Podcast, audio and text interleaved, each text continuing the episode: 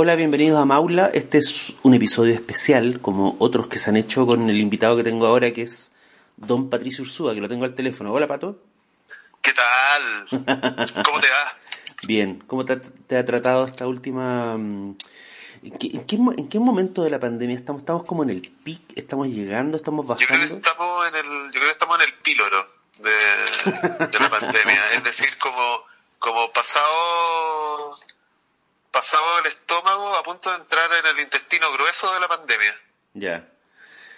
O sea, como el hoyo, básicamente. básicamente.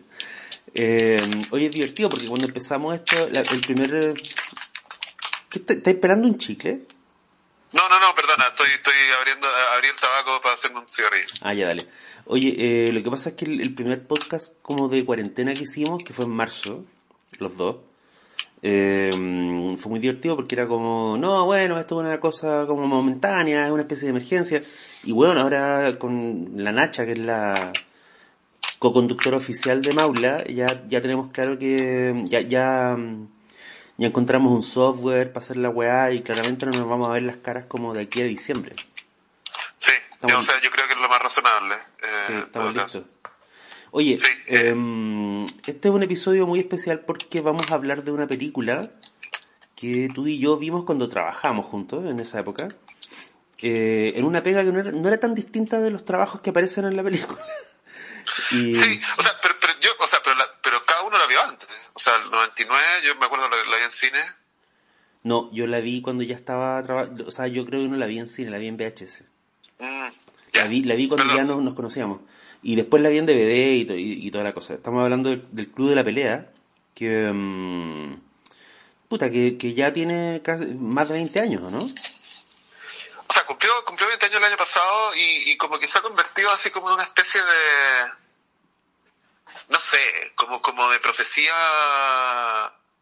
de, de, de un montón de cosas, ¿no? Como de, de, de cierta cierto, uh, no sé, no, quiero decir tribu, pero cierto como grupo de gente eh, que, que, la idolatra, y, o sea, no sé, bueno, vamos a ir, vamos a ir conversando al respecto. Sí. Eh, ¿Sabéis qué? Partamos por esa parte, o sea, porque, bueno, yo creo que todo el mundo que tiene al menos una idea de, de, de que va el club de la pelea, pero yo creo que hay un aspecto interesante en, en, el asunto que tiene que ver con la forma en que la película es leída hoy día, y, sí y yo creo que hay dos tribus, digamos, y hay una, y, de alguna forma yo no me siento en ninguna de las dos tribus, y una es la tribu que la mm, idolatra y la admira, donde hay hueones de nuestra generación, hombres, y la otra es la tribu de gente un poco más joven, como la siguiente generación, que en el fondo la lee a partir de la primera tribu, y dice como esta película que fue mm, que se volvió como un ícono de todos estos sacos de wea, ¿cachai? Que encontraban que Tyler Durden era como un ídolo y un buen a seguir y en el fondo la película no habla de eso. Y yo siento que entre estos dos extremos hay poco, mm, hay poco, poco diálogo o poco, mm, se refieren poco, digamos, al hecho de que el, Club de Pelea es una película que tiene méritos cinematográficos que son, puta, súper icónicos. Sí, bueno, es que esa es la cuestión, o sea, a ver, así como, como,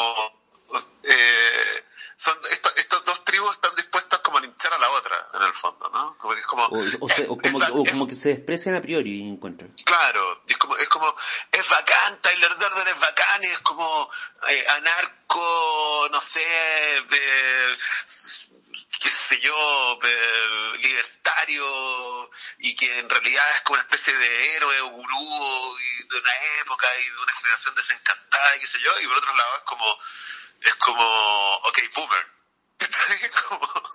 Como, como, como, como, la gente que en realidad eh, dice, pero, pero, ¿quién puede, quién puede idolatrar a un, a, un, al delirio de un weón sin vida, en el fondo? Que eso es. Sí, eh, que es un poco, digamos, la misma, la misma discusión que pasa o que, o que sucedió en menor escala con, con alta fidelidad, cuando de repente a mí me pasó hace poco con gente más joven, y yo decía, bueno, esta fidelidad me parece una súper buena película y la, y la vi hace poco y la respeto y encuentro que tiene eh, mucho mérito. Y me decían como, no, pero ¿cómo? Eh, ¿Te identificáis con ese weón? Y yo decía como, no, no me identifico con ese weón.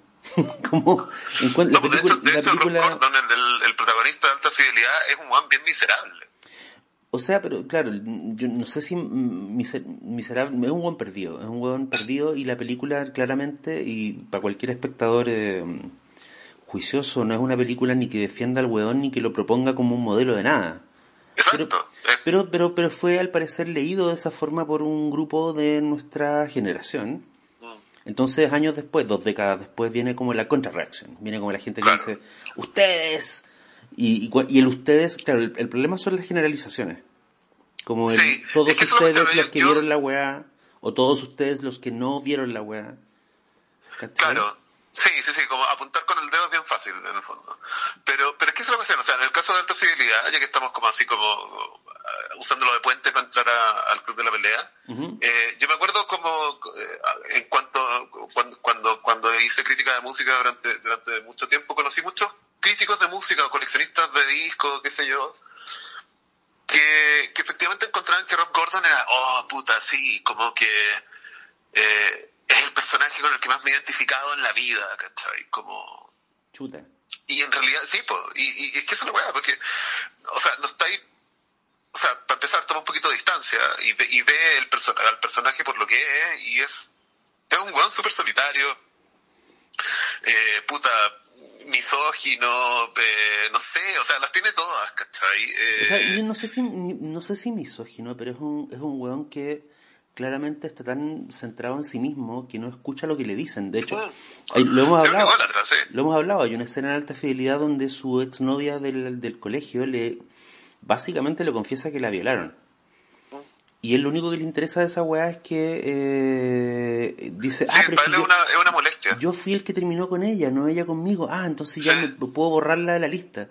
Y, y esa weá era, era, impactante en la época, no, no, es como que, no es como que esas weas pasaron colas, pero yo entiendo que en el fondo la lectura más, este es el punto, yo siento que en el caso de las películas específicamente, la lectura más apasionada o más estridente suele ser la que queda.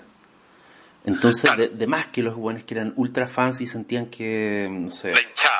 Rob Gordon era como el, el ícono de la, de, era el John Peel de su generación, como que, mm, de alguna forma, es la lectura que trascendió, pero no era la única y no era, no era la más sensata, ¿cachai? Es que, es que sí, o sea, es que esa es la Bueno, es como el, el, viejo tema, digamos, como de, eh, a este producto cultural le han hecho muy mal sus fans. Sí. Mm. Eh, a mí pasa con Dylan. Tú sabes que yo no, no milito, no milito en ese, en ese, en ese equipo. Pero, pero claro, o sea. Alguna vez escuché decir que como cuando un weón me dice que es fanático de Dylan, yo como que empiezo a asumir que es un saco weón. y yo te dije, pero yo soy fan de Dylan. Y tú me dijiste, bueno, es que te conocía antes. sí, no lo sabía. No lo Mm. Pero, pero es que es una weá. O sea, eh, digamos como cuando, cuando uno idolatra algo en el fondo, ¿no? Cuando, cuando, cuando no admitís como, como matices acerca de algo, ¿no? Eh, sea Dylan, eh, un equipo de fútbol o qué sé yo, cualquier cosa. Star Wars. Eh, lo que, claro, lo que estoy suspendiendo es como tu, tu capacidad como de razonar y, el pensamiento crítico, ¿no? Y, y claro, o sea, como que a mí me gusta la Guerra de las Galaxias, ¿cachai? Pero encuentro que... salimos en un libro, una antología de, de cuentos de Star Wars. Sí, pues, sí, pues. Sí. sí, sí, sí, sí, escribimos, escribimos algo al respecto. Y, y, y, tengo las películas y de repente las veo, ¿cachai? Y me, y me río de las cosas que quiero reír, o sea, como que, no sé, no me haría un tatuaje como del imperio, ¿cachai? No sé. Mm. Eh, pero, pero, pero el punto es que, es que tenéis que, tenéis que ser, creo yo, entablar como relaciones, eh, maduras, con, con, con, incluso con las cosas que te gustan y ser capaz de, de, criticarlas y decir como, ok, está bueno, lo disfruto, porque también me habla de mi infancia, qué sé yo, pero, pero ojo, o sea, la Gran Galaxia es entretenimiento juvenil y tiene, y tiene un montón de falencias y de, y de, y de fascismos encubiertos también, lo hemos discutido más de una vez a propósito de las precuelas, Sí. Toda, esta cosa de las mi glorias es, es, es, es, raza superior todo el rato, ¿cachai? Entonces, bueno, no sé, pero, pero no nos vayamos por las ramas, volvamos, al, volvamos al de la pelea. Pero yo quiero anudar de alguna forma esto que estamos conversando a partir de un episodio de Los Simpsons. Los Simpsons predijeron esta llamada telefónica. No, no, no. Eh, es que hay un episodio de Los Simpsons que después derivó en un tweet que a mí me parece que ilumina como la conexión con algo que está en el, en el, en el origen del Club de la Pelea y en el primer acto. La película la acabo de, ver después de N tiempo y hay, igual como, como pasa siempre, hay un montón de cosas de las que no me había fijado.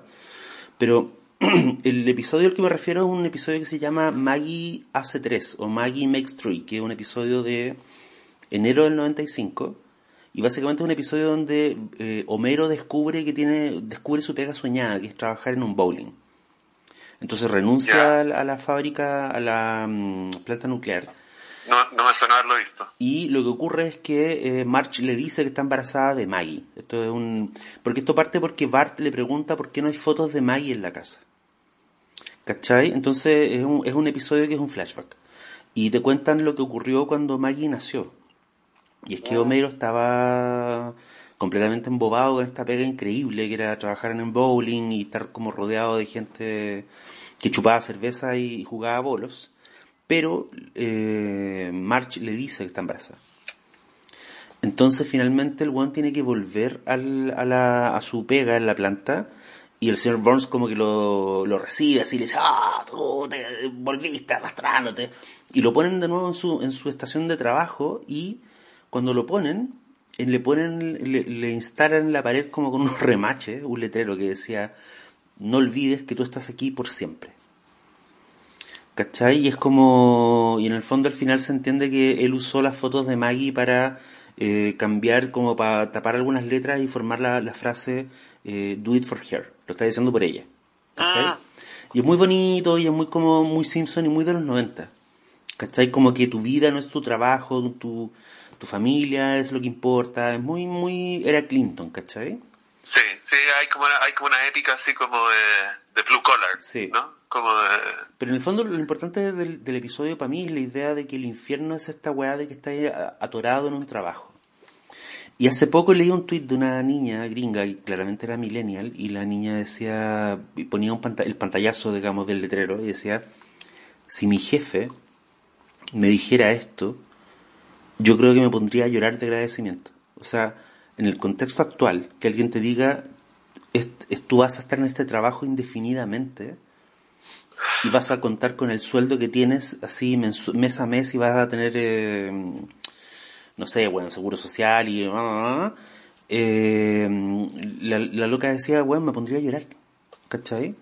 Ah. Y para mí esa distancia me hace entender el, como el ¿cuál es esta palabra chula que se usa? El zeitgeist, del que nació el Club de la Pelea como el momento histórico, donde, porque el club, la película no surge de la nada, o sea, sí, está la novela de Palaniuk, que es del 2006, no, del, perdón, del, de 1996, pero había una película de Neil LaBute que se llamaba In the Company of Men, que es del 97, estaba esta película que yo encuentro que es la hermana del, Club de la Pelea, que se llama mm, Office Space, en de oficina, ah eh, estaba la secuencia de belleza americana donde básicamente ocurre lo mismo que le pasa a Edward Norton en su oficina.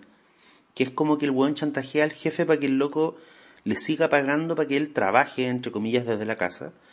Eh, y está Matrix, pues, así, mm, yo me había olvidado, pero el primer acto de Matrix, los primeros 20 minutos, antes de que entremos al mundo que no es la Matrix, antes de que, mm, de que mm, eh, Keanu Reeves descubre que existe como este mundo, digamos, el mundo real, eh, él vive en, un mundo de cubículos y él vive como en esta especie de, mm, de pesadilla de, cuello y corbata y de cafeteras y de cubículos, ¿cachai?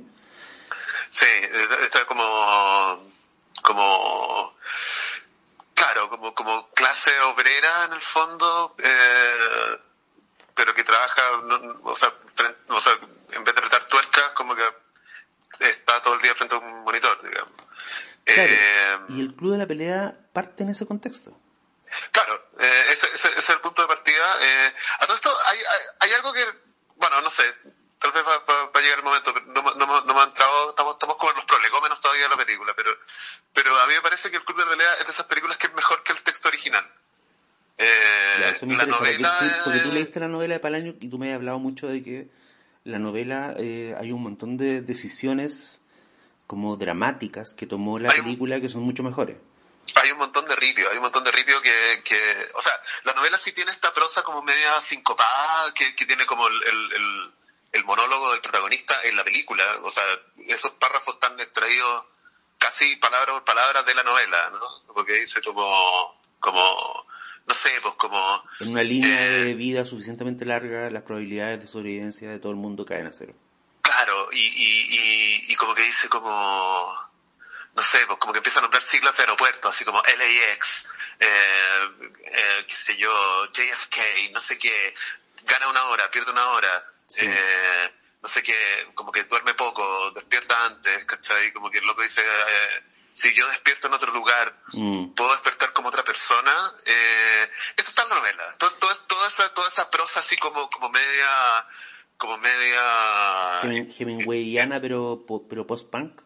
Claro, como en barbitúricos, digamos así. Eh, eh, está en la novela, está en la novela el texto, el texto es, bien así, es bien como telegráfico también, es como, eh, por, por decir una cosa muy de los 90, es, es bien es bien zona contacto, digámoslo así, obviamente sin, sin que Palaniuk hubiera tenido conciencia alguna de la zona de contacto, pero pero pero es, es como estos telegramas como bien como paz, paz, paz, paz, pero paz, que no, está, no, es tan, no es tan descaminada la, la, la relación porque, eh, bueno, la zona de contacto tenían mucho rollo con Bridget Ellis, Sí, la primera novela eh, eh, eh, todo el rato. Y la primera novela de Bridget Ellis que se llama Menos que cero tiene ese tiene esas frases tiene ese, es que no, son las, no es el largo de las frases es como un tono monocorde pero que sin embargo es profundamente dramático porque va porque funciona por acumulación.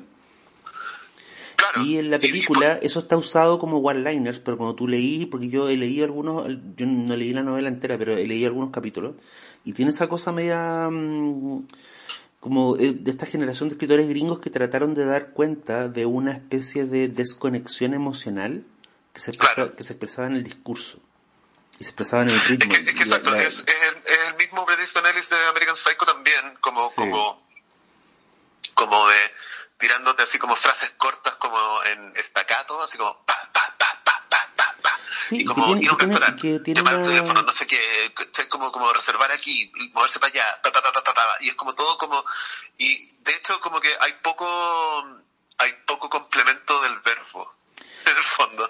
Hay poco, hay poco, hay poca frase adjetival. Hay poco, es, todo bien como... Hay poco predicado en muchos muchos sujetos. Sí, y, y, y, es todo corto, es todo como eh, es como una novela hilada en tweets, entonces como que como que te da la impresión de que el texto como que se tropieza consigo mismo cada rato, sí, pero en realidad esa, esa, es la, esa es la idea, es como es como una vida que ocurre como en instantes fugaces, ¿no? No, y es la idea de que en eh, el fondo la percepción de la a lo mejor la vida es la misma, pero la percepción de la realidad que tú pones en el papel, la manera en que la gente describe lo que le sucede, tiene una hueá mecánica que es como industrial, ¿cachai? Claro, sí, es, el ritmo de una máquina, totalmente. Sí, es el ritmo de una máquina. Y, eh. claro, y de hecho en, la época, en los 90, me acuerdo de los críticos literarios de la vieja escuela que les tocó reseñar como las novelas de, mm, de Bret Easton Ellis eh, y de Palaniuk, digamos, traducidas al español, hablaban, o sea, hablaban como el, estilo telegráfico y, y como el guiño Hemingway como un Hemingway para la, para la época del Yuppie.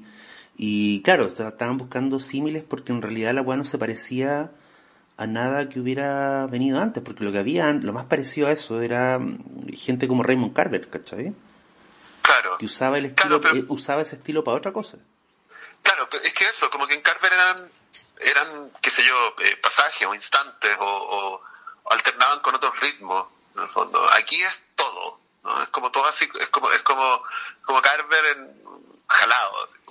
Claro, pero hay una conexión con Carver en el sentido de que en el fondo ambos, ambos, ambas propuestas narrativas te tratan de transmitir la, la cabeza de alguien que está eh, desconectado de lo que siente. Sí, como exacto. hay, hay, un, hay una hay un desencanto, hay una distancia, hay, hay, un, hay una soledad también. O sea, tenéis que leer en el fondo entre punto y punto que, que lo que está ocurriendo va más allá del texto. Mm. O sea, porque además cuando tú, o sea, eh, está desconectado de lo que siente, entonces no hay transcurso del tiempo, que es lo que da los párrafos largos y las frases largas, ¿cachai? y, y, bueno, que el club de la pelea es, es, funcional, o sea, como, como, como, como este personaje vive en este, en este proletariado, digámoslo así, eh, oficinístico, ¿no? Todos los días son iguales y, y aparte tiene insomnio, entonces como que él mismo lo dice en la novela y en la película, así como cada día es una copia de una copia de una copia de una copia de una copia, es como... Mm. Sí, y, es como, y también, aparte tú una, una vez me contaste que, que habían ciertas decisiones de cómo se conocían los personajes, por ejemplo, que eran súper eh, distintas a la novela, que la novela eh, el narrador, que no tiene, no tiene nombre, no tiene nombre, y en la novela tampoco, porque, porque habla en primera persona todo el rato. Que en la película lo interpreta Edward Norton, él conoce a Tyler Durden en una playa. Sí, bueno, ah, pero espérate, es que yo creo que aquí, antes de, antes de entrar a esto, así como, como ya hicimos alguna vez hicimos el resumen de Terminator, que me parece que es mucho más, eh, eh, digamos, de dominio público que el Club de la Pelea, yo creo que corresponde hacer el resumen o la intro de eh, el Club de la Pelea, que es la historia de esta persona completamente desencantada, que tiene un trabajo que trabaja para una automotora, ¿no? Como haciendo, una fábrica de autos, haciendo como los informes de accidentes que le van a permitir a esta empresa decidir si saca un modelo del mercado porque es inseguro o bien lo deja ahí porque está dispuesta a lidiar con los costos de, de las demandas de la gente que muere. Claro. Eh, hasta que, eh, por una circunstancia completamente absurda, lo pierde todo. Claro. Y la única persona a la que se le ocurre recurrir, porque es un solitario, es una persona que acaba de conocer un avión, que es Tyler Durden. Claro y Tyler Durden se, erige así como, como una especie de, de, porque es como una especie de rockstar, ¿no? Tyler Durden como que, bueno, es, Brad Pitt por supuesto y es como está magníficamente vestido, como con este, con este carisma como bien eh, de chico malo en, en, la película, ¿cierto? Y eh, como que a, este oficinista anodino le resulta como, como completamente extraterrestre y eh, decide llamarlo y dice como, oye, me puedo quedar en tu casa y eh, de ahí, de, ahí, se, mete, como en el mundo, de, porque al quedarse en la casa de Durden, como que entra en la cabeza de Durden.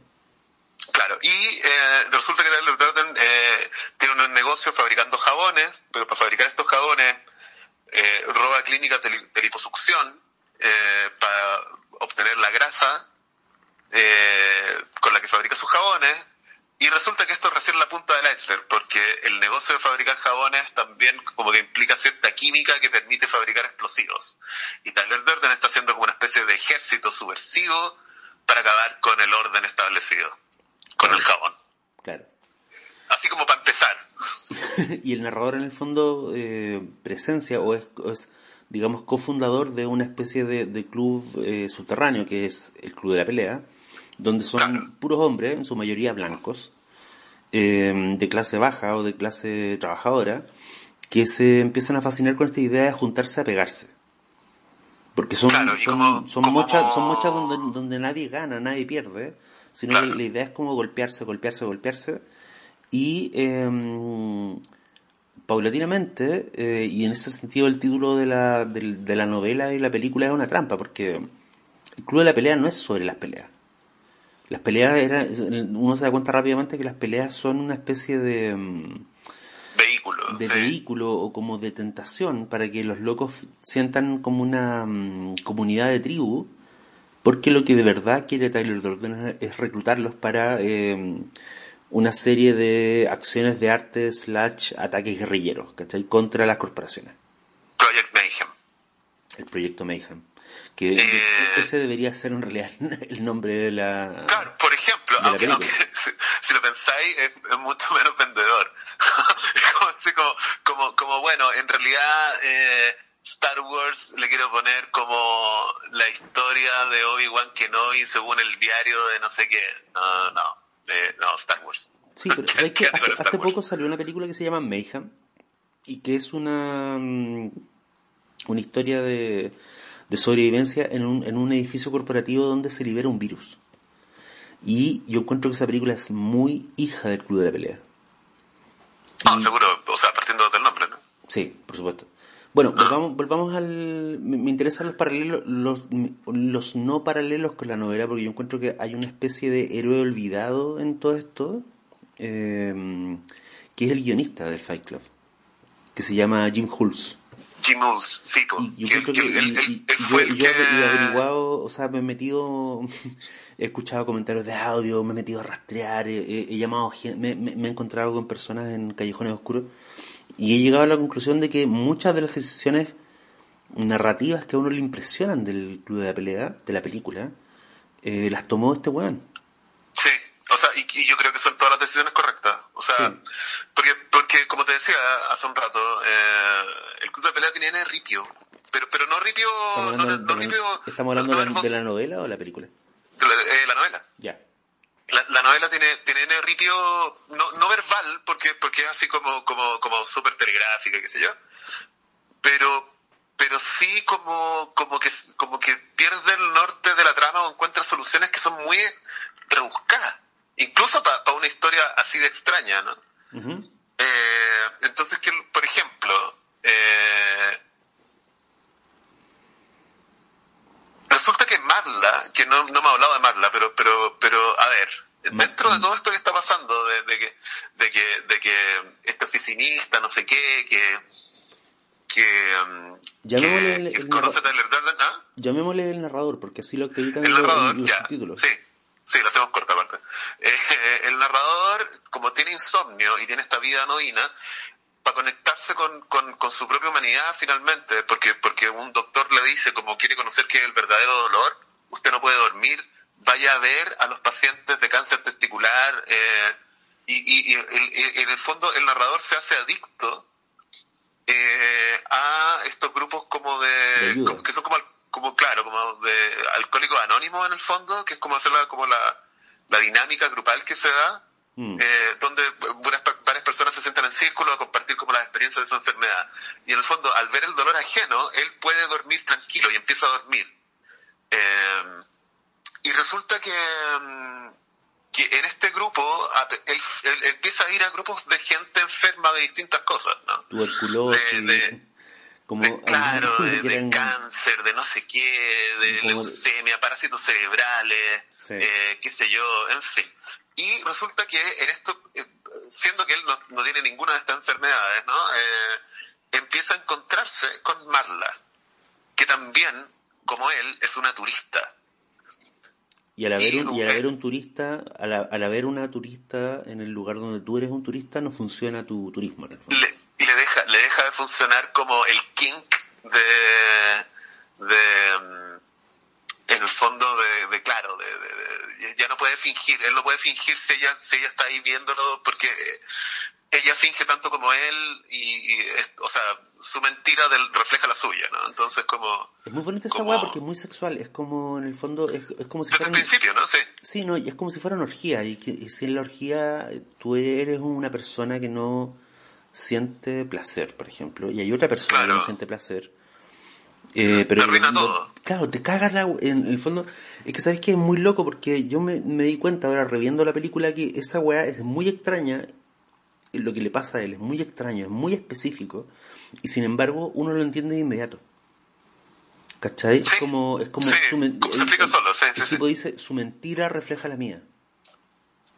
¿Cachai? Exacto. Entonces el buen tiene que abordarla y pedirle que por favor. Claro, como de- de- llegan a una especie de pacto que ninguno de los dos respeta finalmente, ¿no? Como repartámonos y no nos veamos más, ¿no? Tú vas los lunes, los miércoles, los viernes, yo voy los martes, y así. Sí. Eh, y, eh, y como, por favor, no nos encontramos más. Bueno, Sí. en la novela, la grasa que usa Tyler Durden para hacer sus jabones proviene de las liposucciones de la mamá de Marla ¿Ya? pero es su única fuente. ¿cachai? Entonces, como que eh, es como, es como, loco, tú tenés como una especie como de negocio vendiendo jabones, como que viajáis en avión para vender jabones en varias ciudades, no sé qué, y toda esa grasa viene de una sola persona, ya como que te hace un poco de ruido, es como un poco implausible. Sí. ¿no? Es mucho mejor robar una clínica de liposucción. Porque, obvio, ¿no? Claro, que es lo que pasa en la película. que es lo que pasa en la película. Y de hecho, en la película hay una escena muy buena, que es como, como que están sacando estas bolsas de grasa aspirada en el fondo, eh, de un basurero como tóxico eh, y como que arrancan y eh, hay como una alambre de púa y una, están tratando de pasar una bolsa con grasa de un lado para otro y se, se rompe y como que sale como toda esta grasa humana líquida, ¿no? Eh, que, que, que, que una buena escena por lo demás, Mm. pero que además es una justificación eh, material, digamos, mucho mejor a lo que está pasando, porque es como, ¿cómo es posible que le saquen tanta grasa a una persona como para hacer un imperio de jabón? Pero además tú me, Es contabas, raro, tú me ¿no? contabas esta idea de que en el fondo el narrador ve a Durden la primera vez en la novela, lo ve haciendo como un mono en la playa. Bueno, sí, pues, eh, eh, eh, quería llegar ahí, porque ya que estamos hablando como de las divergencias o, la- o las diferencias entre, entre el texto y, y- y la película, para mí la, la, la, más grosera es el momento en el que se conocen eh, el narrador y Tyler Durden, ¿no?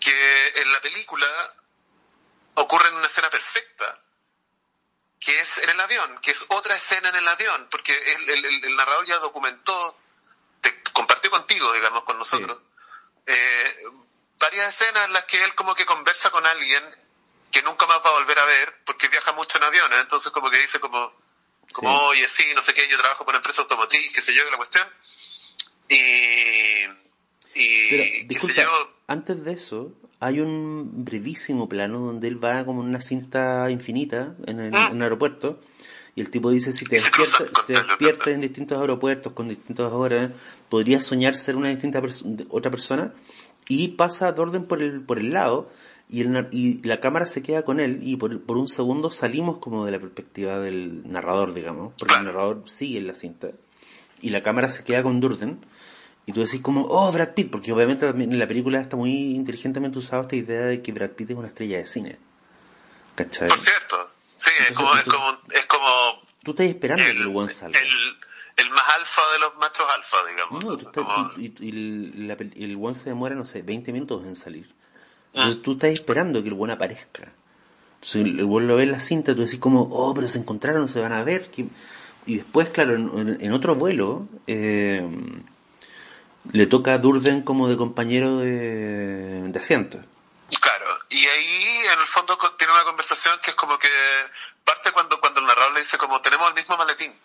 Sí. Y, y dice como, ah, mira, qué buena. Eh, y, y empiezan a hablar de, de- como de nimiedades, ¿no? Eh, O sea, no, no hablan, Eh. no hablan de nimiedades, weón, hablan de weas súper que... Porque No, no, no, Dur- pero- pero- Durden al tiro entra empieza- como en la onda de por qué le dan oxígeno a la gente cuando un- hay un avión va cayendo. Sí, pues, pero, pero, pero es como una tesis de... Es como una, es como una tesis de, sí, no sé, pues como de... el- en el marco de la película es como, es como small talk, ¿cachai? Claro. Como que el loco le dice como, como, oye, es una gran responsabilidad estar sentado al lado de la puerta de emergencia. ¿Eres capaz de lidiar con esto? Entonces uno dice, eh, no sé, nunca lo había pensado, en realidad tiene más espacio. Entonces dice, eh, ¿sabéis por qué te dan oxígeno? Porque el oxígeno te vuela. Mm. Y cuando hay una emergencia en un avión y el, y el avión se va a estrellar y sentís que te vaya a morir, lo que la gente quiere, el personal de la tripulación, lo que, lo que, lo que esperan de ti es que estés tranquilo, quieren que no haya un escándalo. Y mira cómo están las personas en este manual de emergencia del, Sí. del avión cuando les caen las mascarillas de oxígeno, están felices como vacas hindúes. Esa weá es muy loca porque, bueno, no, no sé si, no sé si específicamente de género, no sé si son solo los hombres, pero a mí me pasa que ese es el momento en que uno se enamora de Tyler Durden porque uno, uno en su vida conoce amigos así, hombres, que son weones que, mm, no sé, pues estáis mirando una vaca y el weón dice, tú cachai que si le cortáis un nervio de la pierna izquierda trasera, la vaca se desangra en tres minutos y no siente nada, no se da cuenta que se murió. Como que uno conoció, yo, yo, eh, yo tuve amigos así. Y eran fascinantes, y eran buenos con lo que, uno decía como, bueno, yo no puedo llevar a este buena a la casa, no, no puedo mostrarle este bueno a mis papás, ¿cachai? No sé, no, no, no, no, no me ha pasado, no me ha pasado, no me ha pasado así como a, a- ese, a ese nivel así como de... Bueno, es que esto, es- esto me va a llevar a otra, otra parte que es la, la idea del, del, del romance, digamos, que yo ni siquiera habla- hablaría de bromance en Fight Club, hablaría de romance. ¿eh? No, pero sí está claro, o sea, está claro que el narrador desea a Tyler Durden, así como, Sí. o sea, sin, sin ningún, sin ningún ambaje. La novela yo creo que es más explícito, como, como, Sí, porque, porque a- a- pa- pasa una cosa, pasa una cosa. Eh, bueno, espérate, solo para terminar con la diferencia entre la novela y la película al respecto de cómo ah, se conocen eh, el narrador y Tyler Durden. Eh, ya, ok, ocurre este diálogo en el avión y como que ahí después como que... Eh, eh, eh, aterriza el avión y cuando el narrador vuelve a su departamento, en la película, eh, acaba de explotar, ¿cierto? Eh, por una, por una qué sé yo, acumulación de gas, aparentemente, que se le quedó abierta la llave de la cocina o algo así. Y a la única persona que se le ocurre llamar es, o sea, primero llama a Marla. Sí. Y cuando, ya, y cuando, y cuando, y cuando Marla le contesta, se da, cuenta, se da cuenta lo mala idea que es. Claro, dice como, oh, no. Y, y llama a Tyler Durden. Y te da la impresión de que esta persona, de que, de que el personaje de Edward Norton no conoce a nadie más. ¿no? No, no, no tiene ni siquiera familia, no tiene amigos, no tiene nadie. Sí.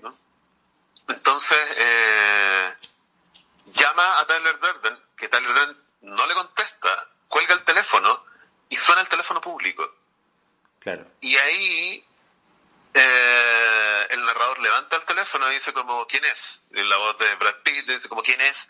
Dice, ah, puta, es que te llamé de vuelta, nunca contesto el teléfono. Y que también es, es como taquilla, ¿no? Es como, ay, yo nunca contesto el teléfono.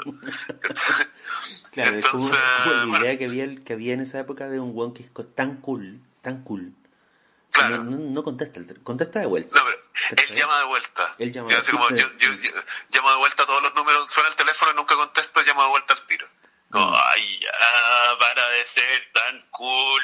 Bueno, es que es un cool, es un cool de redes sociales, ¿no? Es como, mm. no sé, es como una especie de ermitaño eh, del siglo XXI, ¿cachai? Bueno, en fin. Eh, o de lo que entonces parecía que iba a ser el siglo XXI, que francamente nos ha decepcionado a todos. Pero bueno, eh, entonces, eh, en la novela es muy distinto. En la novela, el narrador está en una playa nudista.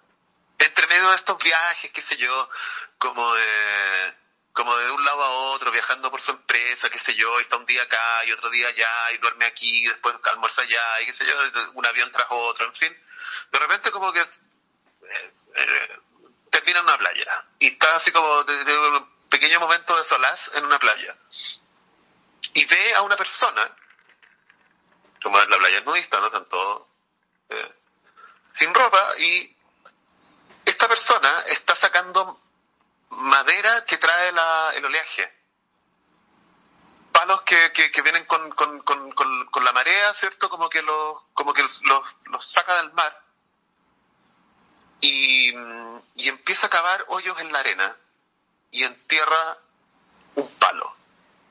Y luego se pasa horas haciendo lo mismo con el siguiente y así. Y, y como el narrador no tiene nada mejor que hacer, se queda pegado mirando cómo esta persona está haciendo esto y en realidad como que la figura que está construyendo aparentemente es muy irregular. ¿no? Uh -huh. no parece que no tener un plan, ¿no? Y eh, pasa que de repente como que para, esta persona para de hacer lo que está haciendo, mira para arriba y como que parece darse cuenta de que, de que el momento es propicio y se sienta en la arena. Y cuando el narrador se para a mirar por qué este loco paró de hacer lo que estaba haciendo, se da cuenta de que justo en ese momento y justo en el momento, en el lugar en, en el que él estaba mirando, ¿Sí? desde su punto de vista, el sol le pega a los, proyecta las sombras en estos palos que él rescató, que esta persona rescató del mar, de tal manera que forman como la sombra en el suelo de una mano. Ya. Y esta persona, que es Tyler Durden, por supuesto, está sentada en la arena de manera tal que la mano parece contenerlo, como si fuera como una especie de Buda, en el fondo.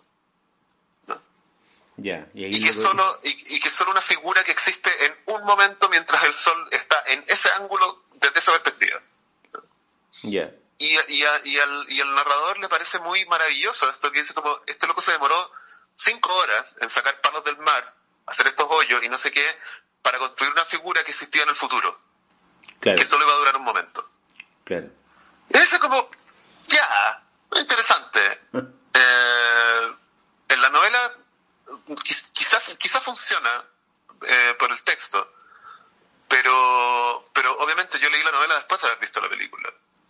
un momento muy... Eh, me parece un momento muy eh, como rebuscado y sobre todo eh, como inverosímil, o sea, es como, es como, es como cuando uno dice como, o sea, como, como una escena sacada de un sueño, pero, pero en, el peor de los sentidos posibles, digamos. Sí. No tiene mucho, no tiene mucho, no tiene mucho sentido cuando lo leí. Como, ya. Y precisamente, bueno, al rato después, como que se encuentran como una especie de bar en la playa o de, y dice, oye, di lo que hiciste en la playa, y no sé qué, y ahí empiezan a conversar, y es como, oh, se siente forzado, no sé, es muy raro, es muy raro. Sí, porque la película es muy orgánico. Sí, pues. Es, muy, eh, van los en el avión, después el otro weón, el narrador llega a su departamento, el agua se está quemando, el weón llama a Marla, se arrepiente, llama mm, a Tyler y se juntan como en este bar, eh, especie como de bar de camioneros que después va a ser el centro del, origen del club de la pelea. Y, eh, y ahí viene la parte en la que a mí me, mm, me impacta mucho y me parece muy bonito cómo está hecha la idea de que en el fondo hay una atracción de parte del narrador hacia Tyler, ¿cachai? El buen lo encuentra mino, guapo, el buen es como perfecto, es un buen que dice... Ahora, lo interesante es que Tyler habla, tiene, todo este discurso antisistémico que, que, mm, que es bien chulo, digamos, y que es bien bobalicón para nuestros estándares 20 años después, pero en el momento de haber sido como, wow, muy impactante. Eh, pero tú sentís que el narrador en el fondo, eh, el discurso lo está tomando en serio porque lo está diciendo Brad Pitt, ¿cachai? Y porque el bueno es un, dios. Y después como que el buen sale y hace esta weá que es muy como... Y, que esa es la parte bonita, porque el buen dice... Eh, hoy es tarde, debería pedir como, tengo que buscar un hotel, la weá, y como que Tyler Durden, que es Brad Pitt, eh, se ríe y le dice, eh, loco, te tomaste, nos tomamos tres pitches de cerveza y no puedes preguntar. Y el loco dice, preguntar, preguntar qué Dímelo, dímelo. Dime, lo que me querías decir. Esa es muy bonita porque es como... De hecho, todo el rato él quita la weá. Loco, dime lo que me querías decir. Y, y de hecho, hay un momento muy breve, dos segundos, en que tú decís como... Esto va, va, va a derivar en, en, que van a culiar. Y es como... No. No, el weón le dice como, ¿me puedo quedar en tu, en tu casa? Y el weón dice, sí. Y después van, y pero de inmediato viene lo, lo que sería el equivalente en una comedia romántica, lo que sería el beso, acá es el momento en que Tyler le dice, ¿sabes qué? Pégame. Y bueno, le dice, ¿cómo, cómo te va a pegar? Y bueno, dice, pégame, weón, pégame, nunca he estado en una pelea, pégame. Y bueno, toda la weá es muy erótica. Eh, en el sentido, en el sentido, en el contexto de la película. La, novela explicita mucho ese, ese, ese, ese momento, eh, y de hecho, o sea, como que dice como, porque a ver, ya, eh, o sea, más que ese momento, explicita esa relación, mm. porque porque eh, Marla reaparece en la vida del narrador, le dice como, se cruzan y le dice como, oye, no he estado yendo a tu, a, tus terapias. Eh, y el loco le dice, ¿cómo sabí? Eh, si se supone que no nos íbamos a encontrar más. Y ella le dice, bueno, es que hice trampa y no he estado yendo a las tuyas. Y eh, le dice, bueno, tengo algo nuevo que, que solo no, tú no puedes ser parte de esto. Pero ¿cómo la weá? Reaparece Marla, empieza como a rondar de nuevo al narrador, eh, se termina encontrando con, con, con Brad Pitt nuevamente, eh, porque eh, ella tomó como una sobredosis de, de, pastillas para dormir, porque siempre había como coqueteado con la muerte, ¿cierto? Y y resulta que el narrador la deja, le, deja el teléfono ahí como encima, mientras ella agoniza del otro lado de la línea, pensando en que, que bueno que se muera. Hasta que Tyler Durden agarra el teléfono y decide ir a la casa de ella. Claro, porque tenemos, hay, que, hay que mencionar que en este punto eh, el narrador y Tyler están viviendo juntos en la casa de Tyler, que es, es un personaje en la película, en el fondo, que es como es una construcción, una especie de casa que alguna vez debe haber sido muy lujosa, y ahora está completamente arruinada y está en un barrio industrial. Entonces, el weón dice, eh, de noche a 10 millas a la redonda no había nadie. Claro. Claro, y, no queda muy claro, nunca se sabe de hecho, y, es bien irrelevante finalmente, si, si era casa, si una casa suya o si, o si la, eran como ocupas en una casa abandonada, no sé qué. Claro, pero es una casa donde no funciona nada, donde no, hay agua, no hay luz. Claro, la luz se corta. Cuando llueve, todo, el sótano se inunda y se corta, hay que cortar la luz porque si no hay un incendio. Sí. Eh, y, y en ese contexto, hay como, claro, hay, como que florece el bromance. ¿No? Entre, o el romance, digámoslo así, la convivencia. de hecho, como que dice como, en cualquier día éramos como Ozzy y Harriet. ¿no? Y como que sí, esa referencia se hacían el desayuno esa, y como que se arreglaban la corbata el uno al otro y así. Pero Ozzy y Harriet eh. son como una pareja de hombre y mujer. Eh, es como una una comedia, como típico, como, como, como estas como sitcoms gringas de... Sí. Ya, bueno, sí. Como, como clásicas, sí. Bueno, y la cuestión es que en este, en este como eh, romance perfecto aparece de nuevo Marla, ¿cierto? Y resulta que Tyler Durden se la agarra. O sea, llega a la casa porque ella le dice como no me puedo quedar dormida, si me quedo dormida me muero porque me tomé una sobredosis de pastillas para dormir. Entonces como que dice como tengo que estar despierta toda la noche. Y es como que Tyler Durden dice como blink. Chan, chan, chan. Y, efectivamente, claro, él se encarga de mantenerla despierta toda la noche. ¿no?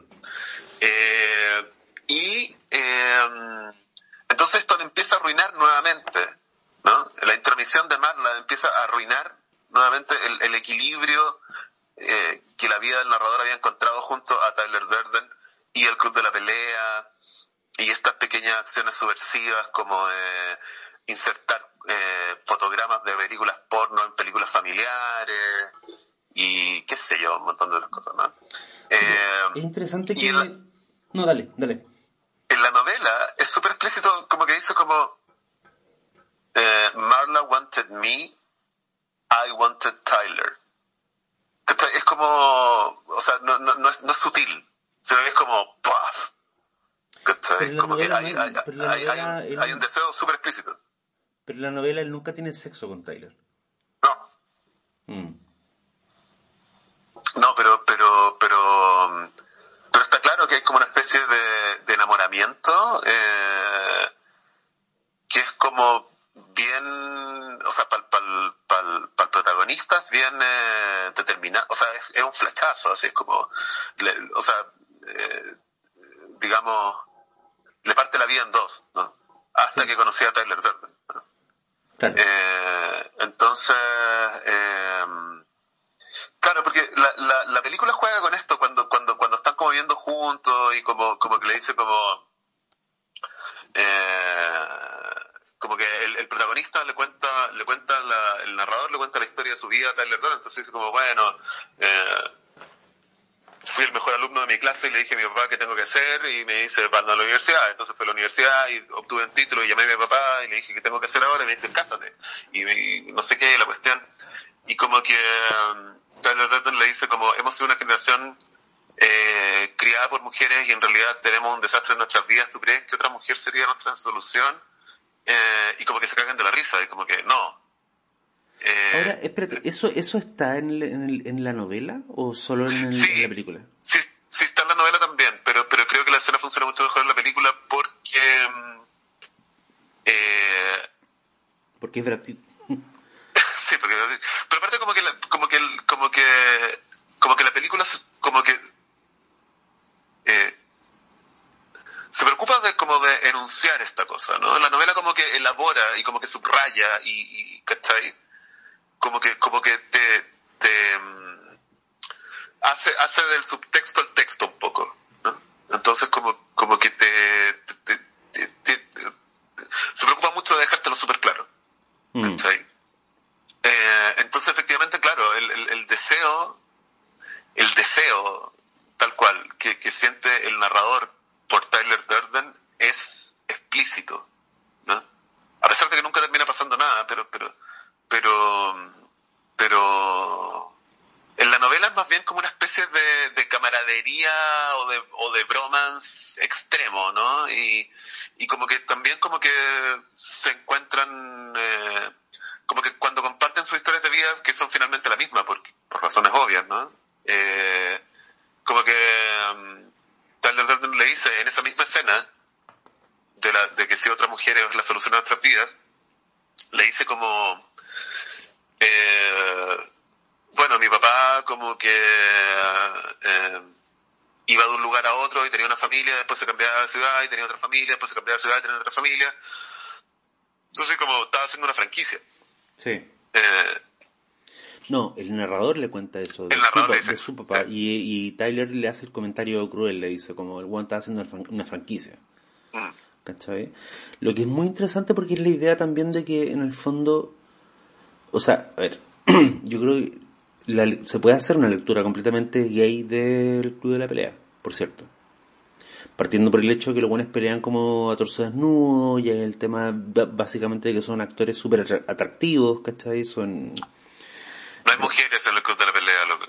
Eh, no, po, no hay, no, hay, no, hay, no hay mujeres, hay una weá muy extraña como de adora, aparte en el momento el, el Brad Pitt dice como soñábamos que íbamos a ser dioses del rock y dioses del cine y no lo somos y es como weón, eres Brad Pitt, ¿cachai?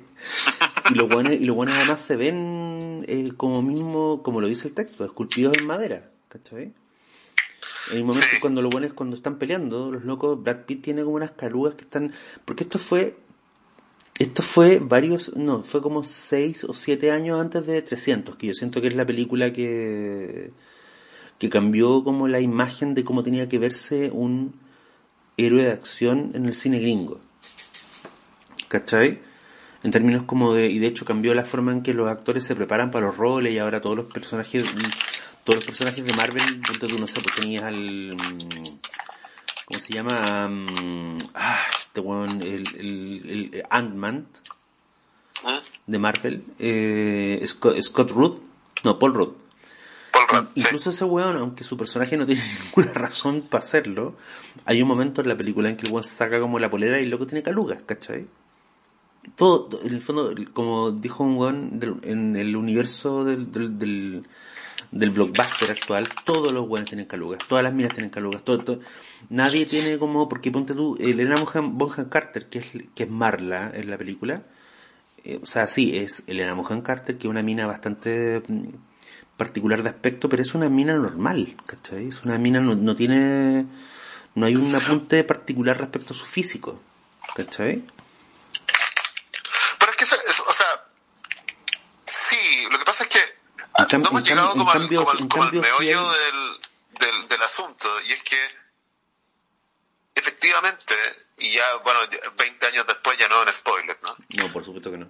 Pero, pero, pero efectivamente, la novela, eh, o sea, la película se resuelve en que, mm, El narrador, déjame, déjame, déjame hacer esta parte.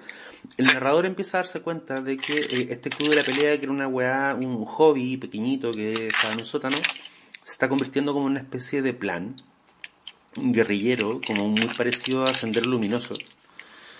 Y se empieza a alarmar hasta que en un momento el buen empieza a... em, lo que pasa es que empieza a quedar a- afuera a- del plan. a- claro, y empieza a rehacer los pasos que dio Tyler Durden en otras ciudades y se empieza a dar cuenta de que hay eh, de que este weón básicamente sembró una serie de eh, grupos guerrilleros en distintos distintos lugares de Estados Unidos y en un momento el weón está en un cuarto de hotel y despierta y está Tyler Durden sentado y le dice weón date cuenta o sea Sí, es como, ¿por qué la gente podría confundirte conmigo? ¿Nos parecemos? claro Es como, ah, Y weón le dice, es porque tú y yo somos la misma, misma persona Ah. y en el fondo Tyler Durden es la, es, es la versión que él sueña de sí- que el narrador sueña de sí mismo. claro. Y, y de hecho como que todo tiene que ver con el insomnio finalmente. Así como materialmente, dentro, dentro de la lógica interna del, del relato, cuando, cuando el narrador empieza a dormir más, el que está despierto es Tyler Durden. Es una facción de su personalidad que existe cuando, cuando la conciencia del narrador está durmiendo. Claro. Eh, entonces, bueno, pero, pero quería llegar a esto porque efectivamente, claro, no solo, no solo, no solo Marla, sino también como toda la gente que, que, que, que participa, digamos, de la ficción del Club de la Pelea, incluyendo el narrador, eh, que, que es un tipo normal, o sea, no un tipo como, como que podría salir como en la portada, así como una revista de, de, de fisiculturismo, ¿no? Eh, son todos como gente común y corriente, como con su rollo, y cuando, y cuando, no sé, pues sacan sus músculos, en realidad son unos músculos de, de flacuchento, qué sé yo, excepto Brad Pitt, Claro. que es Brad Pitt. Y entonces cuando tú dices como, sí, pero lo que pasa es que este personaje que hemos estado conociendo durante toda la película, en realidad es el delirio fantasioso, es el alter ego fantasioso del narrador, que es un fracasado, pero cuando desarrolla una personalidad, cuando desarrolla como, como Brad Pitt lo dice, como un amigo imaginario, eh, es precisamente la proyección de todo lo que él no puede ser, Claro. ¿no? Como, como físicamente, qué sé yo, es, es, dice como, yo hago todo lo que tú no puedes hacer, weón, me visto como te querís vestir, weón, culeo como querís culiar, weón, y aparte, weón, puta, soy libre de maneras que tú no podís serlo, ¿cachai?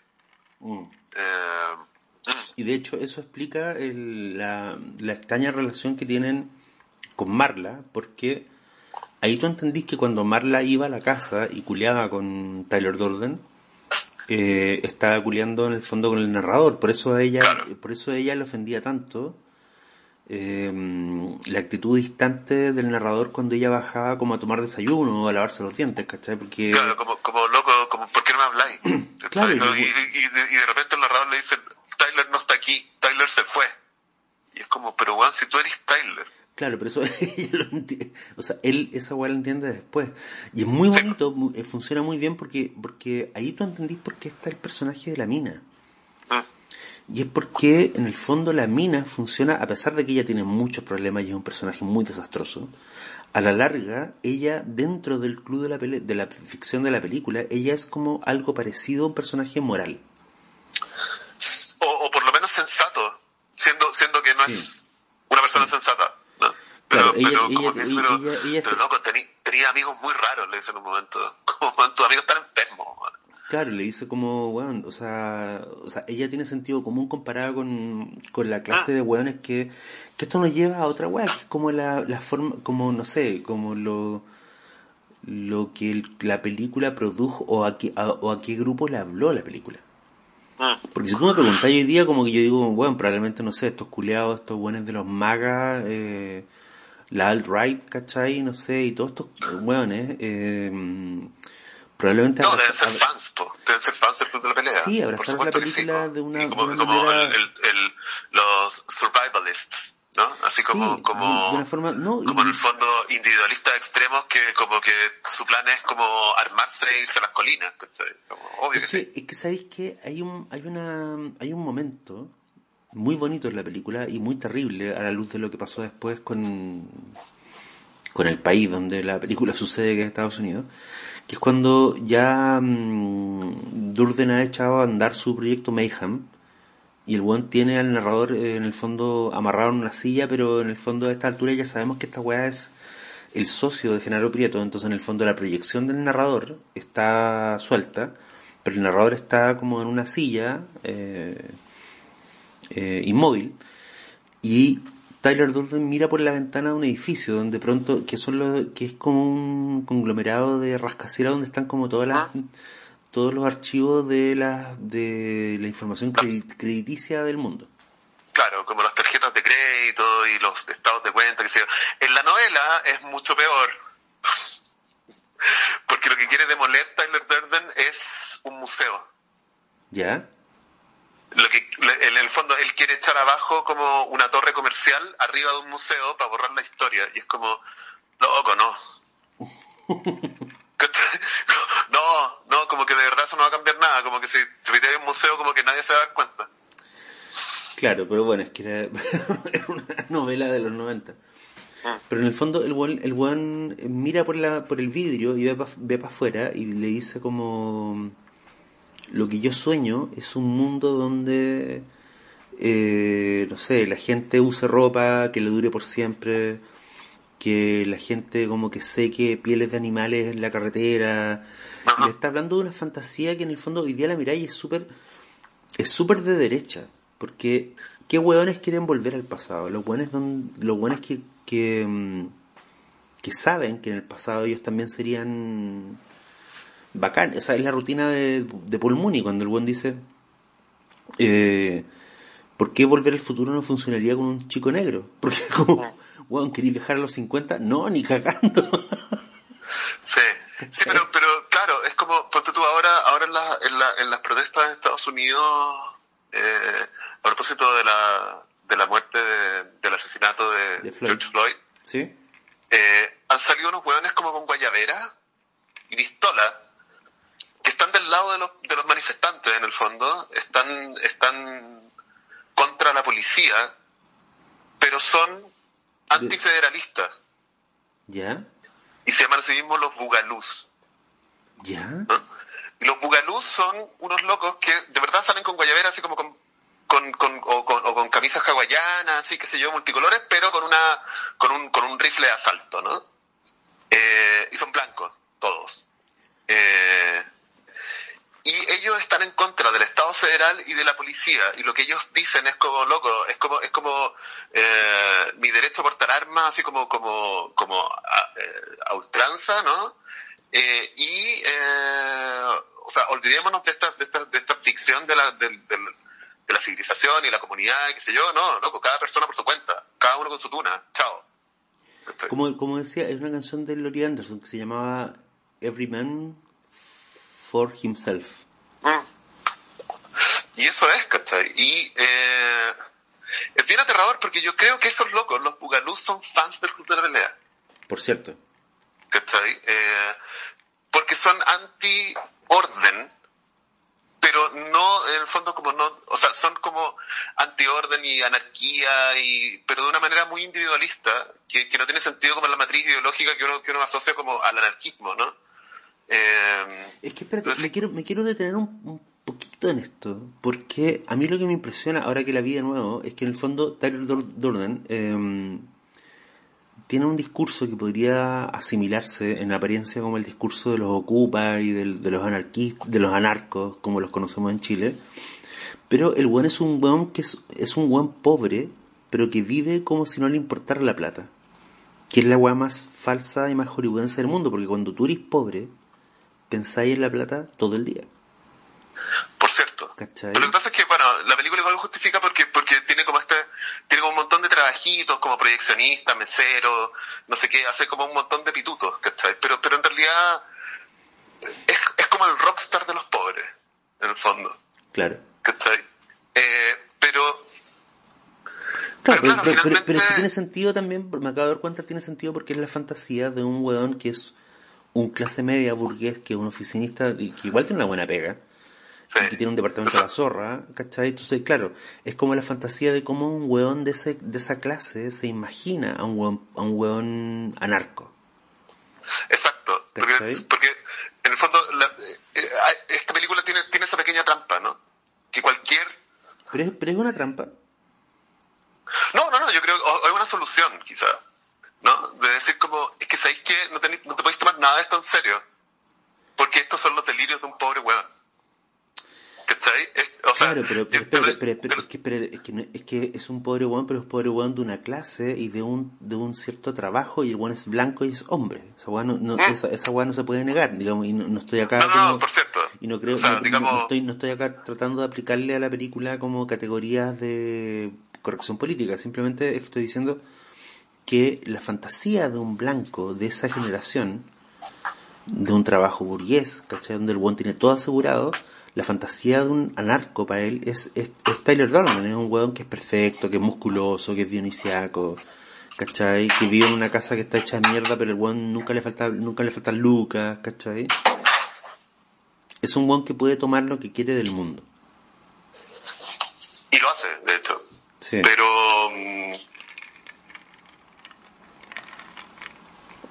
Que para eso está la escena del, del, del, del- de la botillería, ¿te acordáis? Donde mm, el weón entra con una pistola y saca a un cabro asiático, creo, a un callejón y le dice, vas a morir. Raymond K. Hessel. Se llaman, sí. Y le pone la pistola en la cabeza y le dice, vas a morir y la weá, y, y- y no hiciste nada en tu vida y la weá. Y, el weón en el fondo le perdona la vida, porque siempre fue el plan, digamos, el nunca quiso matar realmente al weón. Y le dice en el fondo, pero es muy divertido porque en ese contexto, tú esperarías que Durdel le dijera como, weón, únete a nosotros, ¿cachai? Pero no, no, él como que lo, lo, libera en el fondo, pero... pero... para que se integre al sistema. Le dice como, tenéis que, si en seis semanas no estáis estudiando veterinaria, que es la weá que querías estudiar originalmente antes de que te pusiera a trabajar en esta mierda, te voy a matar. Y tú decís como, ¿por qué este weón está haciendo esa weá? Porque él cree que realizar, que, que para este weón realizarse en la vida es, estudiar veterinaria, ¿cachai? Claro, como, en el fondo es como, es como una manera muy, eh, digamos, eh, de rockstar, ¿no? De eh, expresar como aquel, aquella línea que es más bien Disney o, de tarjeta Dilat, que es como, eh, sigue tu sueño. Mm. ¿Cachai? Como, ¿qué es lo que querías hacer? ¿Qué es lo que más querías hacer? Como, no, quiero eh, eh, trabajar con animales o, quiero, qué sé yo. Entonces, como, ¿por qué estás atendiendo un mini market entonces? ¿Cachai? Haz lo que querías hacer. Sí. Ahora, todo eso nos lleva al final de la película, que es cuando... Mm, el narrador comprende, o sea, hay una disociación, porque en el fondo, ¿por qué el agua funciona? Porque cuando el narrador se entera de que Tyler Durden es una, es una, mm, es un aspecto de su personalidad que el buen inventó, el buen empieza como a eh, ir, a retroceder sobre sus pasos y se, y se empieza a encontrar con gente que le dice como, señor, usted, usted estuvo acá hace tres semanas y conversamos y y peleamos, ¿cachai? Le, le, dice como, eh, bueno, en algún momento se lo llevan preso, ¿no? Entonces dice como... Oh, pero es que, él, oh, con, sí, no, pero es que se, él, él denuncia, él denuncia como a la policía, dice como, eh, soy el líder de una célula terrorista que está planeando atacar estos edificios y no sé qué es la cuestión, y como que se entrega, y lo lleva a una sala de interrogatorio y dice como, como, el, el, jefe de policía, hay tres policías en la, en, la, en, la, en la habitación, entonces dice como, bueno, eh, algunas de las cosas que, que este hombre dice como que tiene algún sentido, voy a chequear esta información, eh, vigílenlo. Entonces... creo que el one que dice eso y sale es negro, porque eso es muy importante. Claro. Sí. Y, y quedan los tres, los otros tres adentro. Los entonces dice como, Y dice como, bueno, eh, admiro mucho lo que está haciendo, señor. Eh, y como, wow, un momentito, no nada de esto, no sé qué, entonces dice como, usted nos dijo que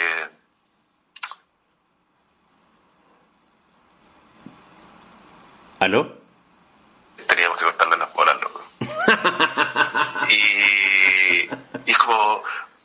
Y, y, y, no, no, no, espera, espera, creo que se cortó un poco la señal porque lo que pasa es que los locos le dijeron, le dicen, usted nos dijo que si alguno, si alguien venía denunciando este plan, teníamos que castrarlo.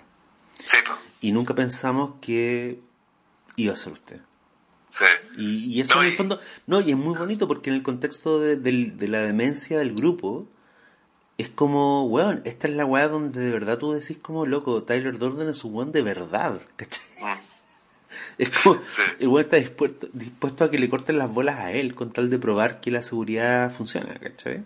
Entonces el loco dice como, como, como, no, no, no, les ordeno que no sé qué, entonces, no, nos dijo que iba a decir esto, usted nos avisó que iba a decir esto.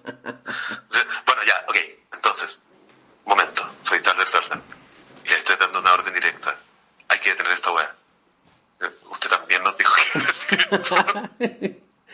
Y, por un momento súper terrible tú decís como, bueno, lo van a castrar. Sí, y como, y como ustedes son policías. claro, entonces ese es el momento, no, es que, esa agua es súper heavy, porque ese es el momento en que tú decís, una idea así infecciosa es capaz de llegar como a los estamentos, en esa época, hoy día, bueno, es súper terrible la lectura, porque uno decís como, de alguna forma, el club de la pelea es lo que nos gobierna, ¿cachai? Pero en, ese, en, ese, en ese momento uno decía como, oh, qué heavy, como que mm, la idea es tan buena y importa tanto para estos weones que incluso contamina a unos policías que en ese momento eran como los weones que están a cargo del orden, ¿cachai? No, y como que eran intocables, claro, como hoy, hoy espera lo peor de la policía, mm.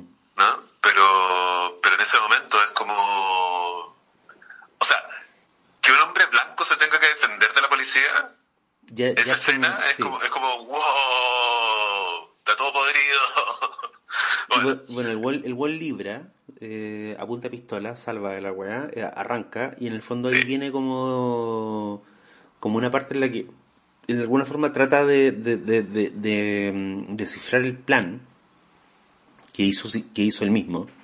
Claro, es como si, si, si, Tyler sabe esto, yo lo sé. Si Tyler sabe esto, yo lo sé. Claro. Y así llega a un edificio, al edificio donde están esta, este, esta, este centro del crédito, digamos, del mundo. Y ahí se encuentra con Tyler y ahí tiene una pelea con Tyler, que es muy extraña porque eh, hay un momento que me parece brillante en términos de puesta en escena donde ellos están peleando. Brad Pitt con Edward Norton, que no, hemos dicho. bueno, el narrador es Edward Norton. Están peleando. Se están pegando en el estacionamiento del edificio y de repente te muestran el vistazo de una cámara de seguridad. Y tú, claro, y, solo, claro, y se muere está peleando solo. Sí. sí, como, y, ahí, bueno, después de varias vueltas, el, eh, Edward Norton se da cuenta y dice como, tú no me estás apuntando con esta pistola, esta pistola está en mi mano. Claro. Y dice como, buena, como que, como que Brad le dice bacán. Dice, no, es que ahora me voy a apuntar esta pistola a la cabeza, no es mi cabeza, es nuestra cabeza. Ah, y como que cambia todo, ¿cachai? Si te matáis, me matáis a mí también. Claro, el socio. El socio, el socio.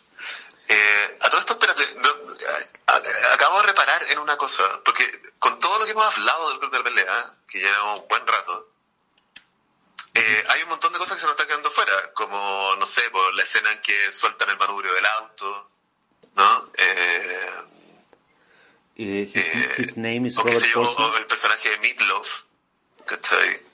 Eh, y en el fondo, yo creo que el Club de la Pelea resulta fascinante porque para contar el Club de la Pelea tenés que contar la película entera. Claro. Como, como que nos hemos pasado más de una hora hablando de la película y en realidad no hemos terminado de contarla. ¿Cachai?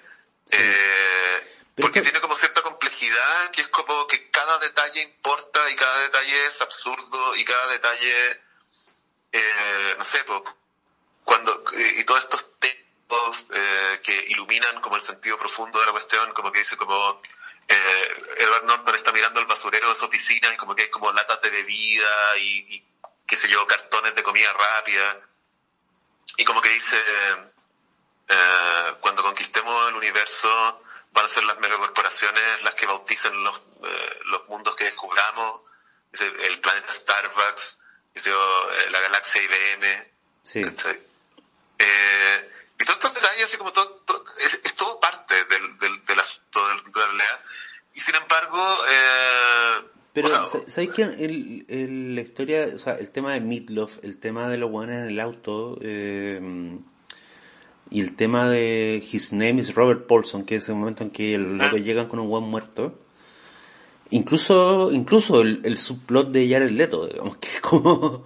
También. que es un personaje que está ahí para despertarle celos a, Edward Norton, tienen que ver con la idea de cómo este weón va construyendo una especie de culto, de religión, eh, que para mí se resume en la escena del reclutamiento, que es cuando el Norton un día sale, sale al pórtico de la casa y hay un weón parado afuera con un saco de dormir.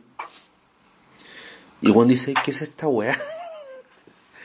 Y Brad Pitt le dice como si un postulante quiere entrar al, proyecto Mayhem, tiene que, no sé, estar parado afuera durante, no sé, una semana y, después de eso puede empezar su, entrenamiento.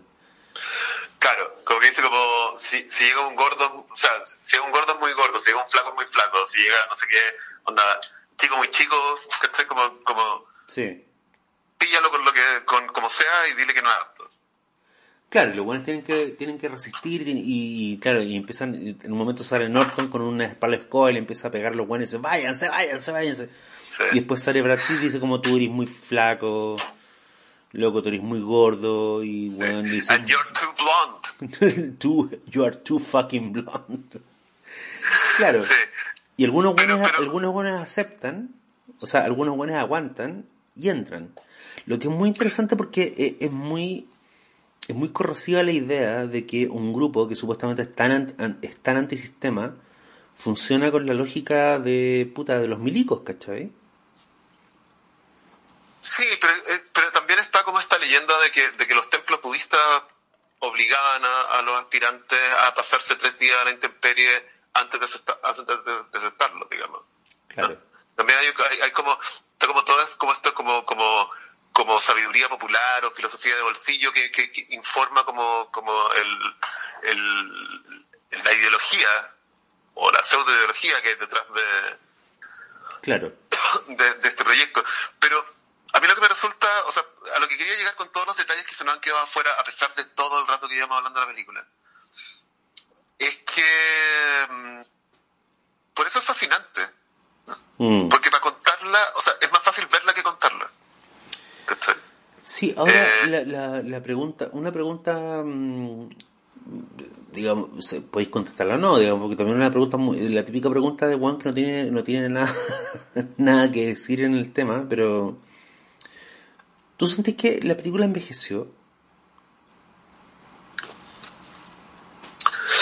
Sí, pero envejeció como envejecen como los clásicos, en el fondo. Ya. Como, como que tú veis 2001 y decís, ah, claro, porque el 2001 no teníamos bases espaciales o no sé qué, pero, pero eso no ha hecho que pierda como mm, vigencia, ¿no? Mm. Eh, o incluso, incluso la podéis ver como una pieza de época, ¿no? como que tú podías decir, así se ve, 2001 estoy hablando, así se veía el futuro a fines de los años 60, ¿no? Entonces así como, ah, claro, pues, ¿cachai? Era todo, como tan prometedor, ¿no? No, porque en el, fondo, en el, fondo, uno podría decirle a Kubrick como, bueno, o sea, bueno, está, muerto, pero no sé si la, la, el, el centro de la, de la, del, como de la voluntad artística o el objetivo artístico de la película era predecir el futuro, ¿cachai? Como, oye, en 2001 la voy a hacer así. No, el weón eligió el año, no sé, le sonaba bien, ¿cachai? Qué sé yo. Pero hay una belleza plástica en, en 2001, estoy hablando, que trasciende como cuán eficiente fue a la hora de predecir el futuro. Claro. Lo mismo, a mí, a mí me parece que lo mismo pasó con el Club de la Pelea. Tú puedes decir como, como, como bueno, no sé, esta, esta, esta rebelión habría sido un tweet. o, o qué sé yo, podéis decir como que a lo mejor, claro, si le hiciera, si alguien le hiciera hoy día, como que tendría que meter como, no sé, por la deep web y qué sé yo. Aunque a lo mejor, no sé, eh, el club de la pelea quizá le dio forma, el etos del club de la pelea quizá le dio forma a cosas como anónimos, por ejemplo. Claro. O a Trump. Eh, pero, pero claro, con todo lo anticuada que pueda parecer, 20 años, 21 años después, eh, me parece que, como te decía, ha envejecido como envejecen los clásicos. Es decir, mm. puede estar, puede tener aspectos que son obsoletos, pero en realidad eh, tiene, tiene, tiene algo que resuena eh, con lo que con lo que nos pasa y, y probablemente y probablemente va a seguir siendo así eh, yo creo que es una película que hay que mirar como hoy día, eh, y mientras cuando conversábamos antes de, así como eh, antes de tener esta, esta llamada, eh, yo te decía que era como una especie, hoy día es como, es como una fantasía incel, ¿no? Como me voy a vengar de todo el mundo, ¿no? Me voy a vengar de todo el mundo y voy a, y voy a romper con el orden y qué sé yo, pero desde yo. por eso, por eso por eso se parece un poco a lo, a lo de los bugalús que te contaba hace poco. Es una, es una fantasía de, liberación individualista, ¿no? Pero, pero que también pasa por la imposición de tu propia utopía personal sobre el resto, que es lo que dice Tyler Durden, ¿no? En el mundo que yo imagino, el mundo que yo imagino, la gente usa ropa de cuero que va a durar toda la vida, está haciendo charqui en, en, el, en, el, en el concreto de una de una supercarretera abandonada, qué sé yo, hay, hay, hay kutsu que crecen todos los edificios, en fin. eh, pero es el mundo que él ve. No hay ningún acuerdo social de por medio, no hay, no hay nadie, nadie lo, nadie lo, no, no hay, no hay, no hay una efervescencia, él no es el vocero de, de, un, de un movimiento, al contrario, él se inventa un movimiento para que sea su voz, en el fondo. Mm. ¿no? Sí. Eh, No, pero aparte hay, eh, hay, hay otro aspecto que, bueno, hemos hablado mucho del guion y todo, y a mí me parece que sí, súper interesante. Pero eh, muy, muy brevemente quiero decir que es una película hermosa de ver. Es, Sí, eh, bueno, aunque la, aunque cosas, hay, hay ciertas cosas estéticas que mm, puedan parecer como anticuadas, no que no son anticuadas, son de su época, ¿cachai? A nosotros no hemos dicho, lo que sí no hemos dicho, el nombre que nos hemos pasado por alto todo este rato es el de David Fincher. Sí, el director. Sí, es como, wow. Pero sí, No, pero lo que pasa es que, en, en corto, para mí, lo- la relación que tiene esta película dentro de la filmografía de Fincher es que es una película sobre el control, ¿cachai? Eh, sobre escapar del control y sobre adquirir enormes cantidades de control siendo un individuo. Y esa weá está en Siete Pecados Capitales, está en The Game, está en Zodíaco, ¿cachai? Donde el Sí, po. psicópata controla una ciudad tra- a través del miedo, ¿cachai? ¿Perdón? House of Cards. También, también, sí, eh, eh, es, un, es un tema, yo creo que el Club de la Pelea de alguna forma, no sé si es la mejor, yo, yo diría que a mí la película de Fincher que me parece como más realizada y más, más entera y más como mm, trascendente es Zodíaco por un montón de weas. Sí. Pero, pero sí creo que el Club de la Pelea de alguna forma es como la película que es como más de él. Así como que tú dirías como si en 100 años le, quisi- le quisieras decir a alguien y, y al- alguien alguien supiera quién chucha fue David, David Fincher. Y es como, ya, pero ¿quién era este weón? ¿Cuál es, cuál es, ¿Dónde está su esencia? ¿La esencia de lo que le interesa? Y encuentro que está, esto es, ¿cachai? Acá está todo lo que le importa al weón la relación de los hombres con las mujeres, ¿cachai? O sea, yo encuentro que el Ben Affleck de Gonger es una especie de hijo del Edward Norton, del Club de Del narrador de sí, sí, sí, Sí. totalmente. ¿cachai? Sí. Hay una especie, hay una, hay un, hay una especie de visión de la mm, de la relación de pareja y de la relación entre los seres humanos a partir de la posibilidad del control y los límites del control y hasta dónde podéis llegar como manipulando a otra persona o dejando que otra persona te- o, en el fondo porque cuál es la, cuál es la resistencia qué es lo que realmente para mí dónde, dónde está la, la clave de lo que de esta lectura en relación al club de pelea está en el momento en que a Norton le ofende que esté Marla en los, en los grupos de ayuda porque el- eh, en el fondo el buen pierde control Ujú. ¿Cachai? El buen dice, mientras nadie sea como yo en estos grupos, yo puedo ser. ¿Cachai? Cuando llega otra persona, que en este caso es una mujer, eh, que también está fingiendo, porque no, no está enferma de, de las cosas que están enfermos las personas de los grupos. No, no eh, tienes cáncer testicular, Claro, te cuento. obvia- obviamente, de entrada. Entonces, como que no funciona. No, mi, mi control del mundo se fuma, ¿cachai? Mm. Y Tyler Durden a lo que aspira es a imponer un, una- no, un, no un control nuevo, pero en el fondo eh, Durden, que es la expresión de una parte muy oscura, muy fea del narrador, es como el buen, yo no quiero que me controlen ni la, ni las corporaciones, ni el sistema, pero tampoco que me controlen ni una, ni una pareja, ¿cachai? Ni un grupo. Yo quiero ser un buen solo. Lo que por esencia y por definición, en el contexto de la película, es un camino al fascismo. ¿Cachai? Y yo siento que esa... Que sí, te- o sea, te- tenéis razón, como que House of Cards tiene, eh, es, es como una especie de comentario sobre la weá, de nuevo. Sí, también, sobre, sobre el poder y el control. Es que, es que, o sea, de una manera mucho más explícita y, y- y de un poder que todos podemos entender, digamos, eh, sin más explicaciones, ¿no? Es el poder con mayúscula, ¿no? Es, es ser presidente, ¿cachai? De- del país más poderoso del mundo. Sí. Pero, pero, pero claro, entonces como, ah, ok, pero, pero pequeñas escalas del poder, ¿no? Eh, John Doe en, en Seven, Sí. ¿cachai? Eh, o sea, si lo pensáis, eh, Durden no, no, está tan lejos incluso, de... No está tan incluso, lejos... no, no, eh, incluso eh, Jodie Foster en la, en la habitación del pánico. También, sí. ¿No? Que es, es control. Sí, pero si lo, pensáis, si lo pensáis, por ejemplo, eh, Durden no está tan lejos de John Doe en el sentido de que John Doe dice yo voy a hacer un acto que es al mismo tiempo artístico y al mismo, y al mismo tiempo real porque voy a voy a influir en la vida de gente a la que dañé, en el caso de John Doe, pero ese acto va a provocar un eco y él lo dice en, el- en la conversación del taxi, no, en, la- En el auto. en el auto dice yo lo que yo estoy haciendo va a reverberar y va a provocar como una mm, en el fondo el, el weón es eh, es interesante porque me, me acordé a propósito mientras mientras veía la película de nuevo hoy día ¿sabes? me acordé me acordé de Stockhausen cuando el weón dijo tuvo esta declaración tan desafortunada weón después del Después del Pergino, 11 de septiembre. donde el weón dijo que el ataque a las torres era como el, el, el acto Había sido una obra de arte. había sido la obra de arte más grande jamás imaginada Sí. y yo entiendo por qué al weón le cayó todo el mundo encima, pero también entiendo de dónde, como sin ser un experto en Stockhausen ni para nada, entiendo de dónde venía el weón. Sí.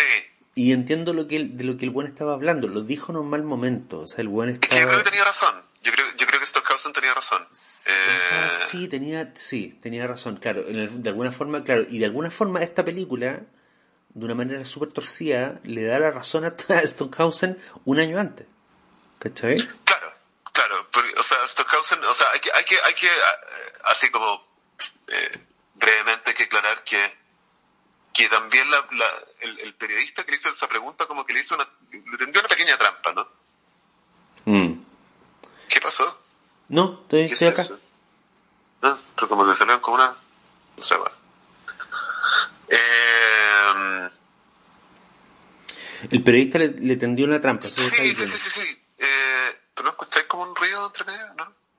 No. Bueno, en fin. Eh,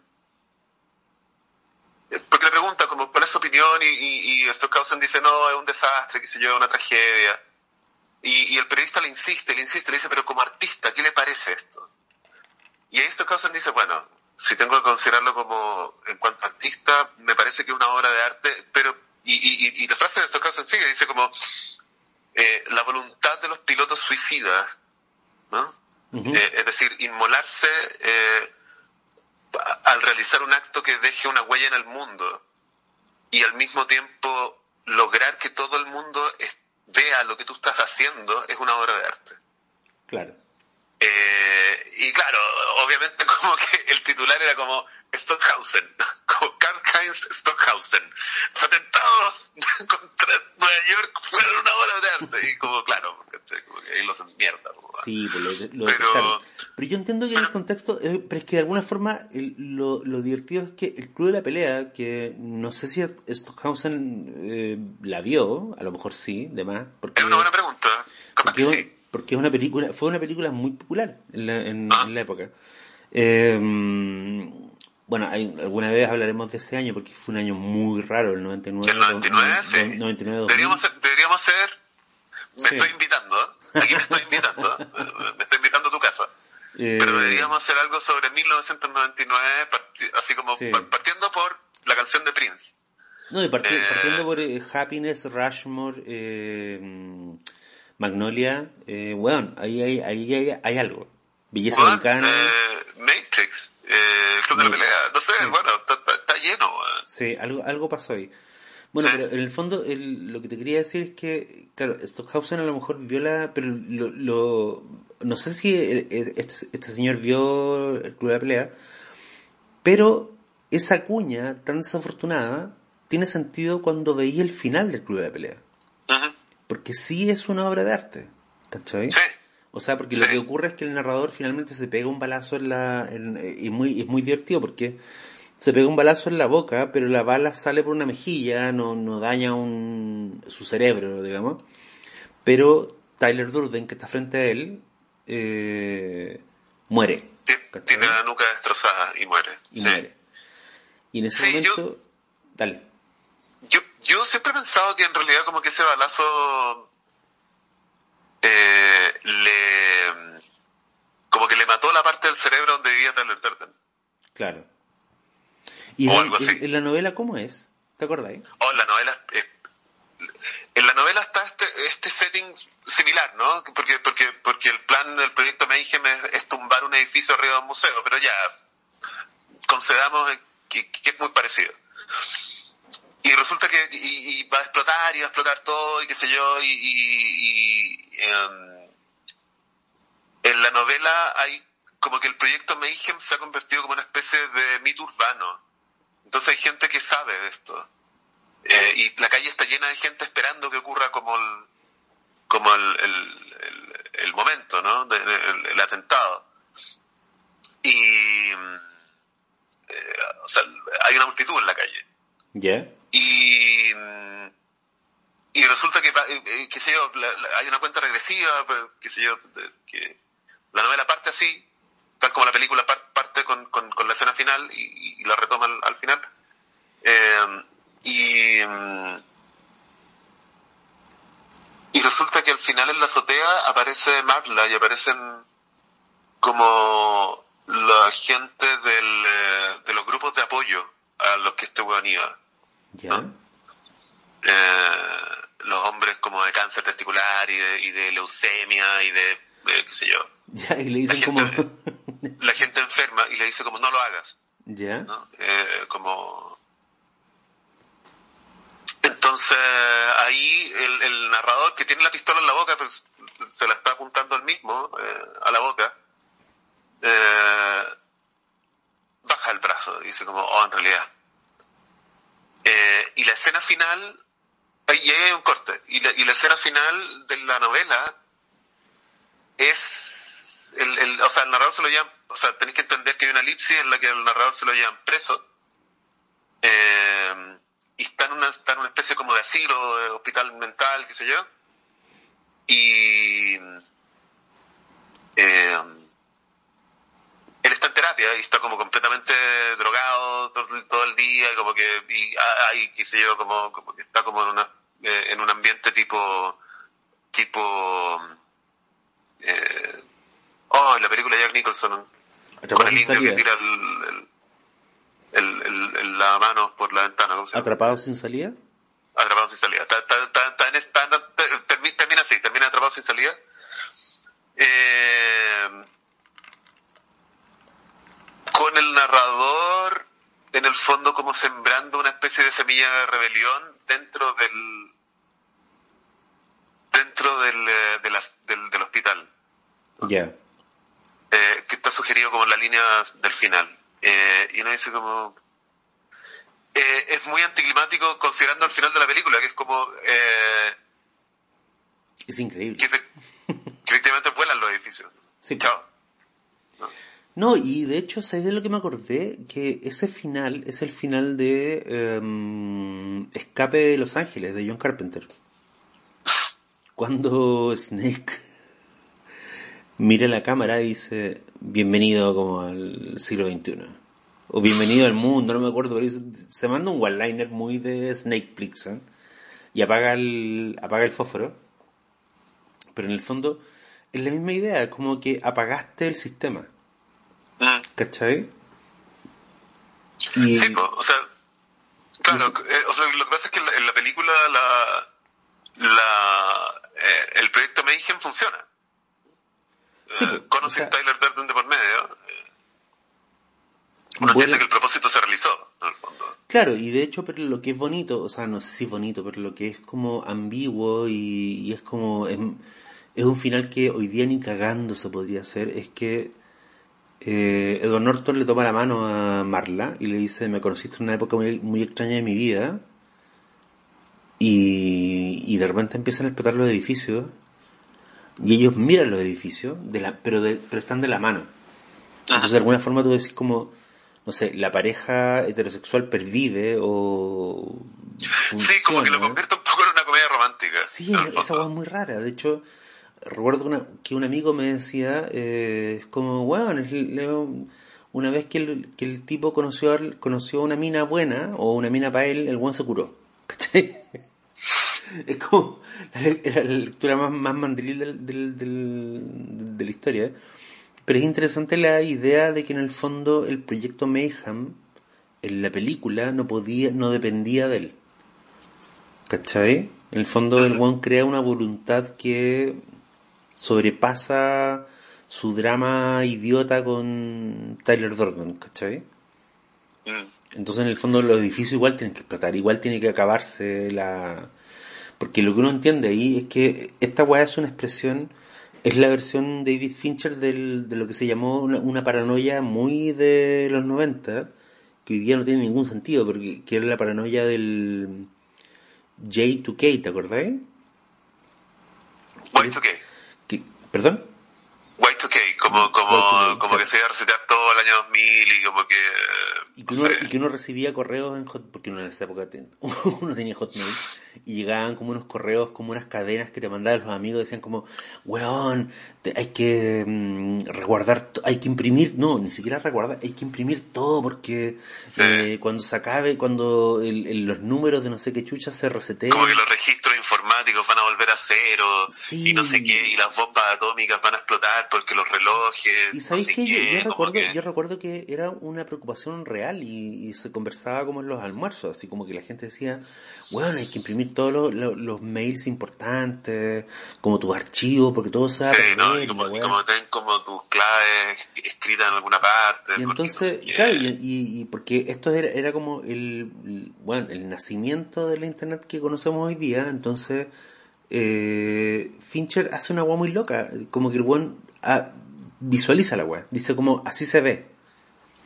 explota los edificios, se acaba todo y después por supuesto viene como este guiño irónico donde mm, se inserta una imagen de un pene.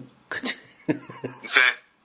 que era lo que, que era la pega que, que Tyler tenía como mm, Claro, como que eh, su pega como proyeccionista, como que le gustaba poner como fotogramas porno en, en, las películas. Sí. Eh, sí, creo que recién acabamos de contar la película, ahora podemos comentarla. Ah, no, pero, pero súper corto. Eh, yo encuentro que dentro de todo, eh, sí, es un, el Club de Pelea es un gran caso como de historia que es mejor que la novela. O sea, creo que la adaptación le vuela la raja a la, a la sí, novela. Sí, pues totalmente. Para mí pertenece al canon donde está en Tiburón, que la película es infinitamente superior a la novela de Benchley. Eh... Psicosis. ¿Cómo? Psicosis.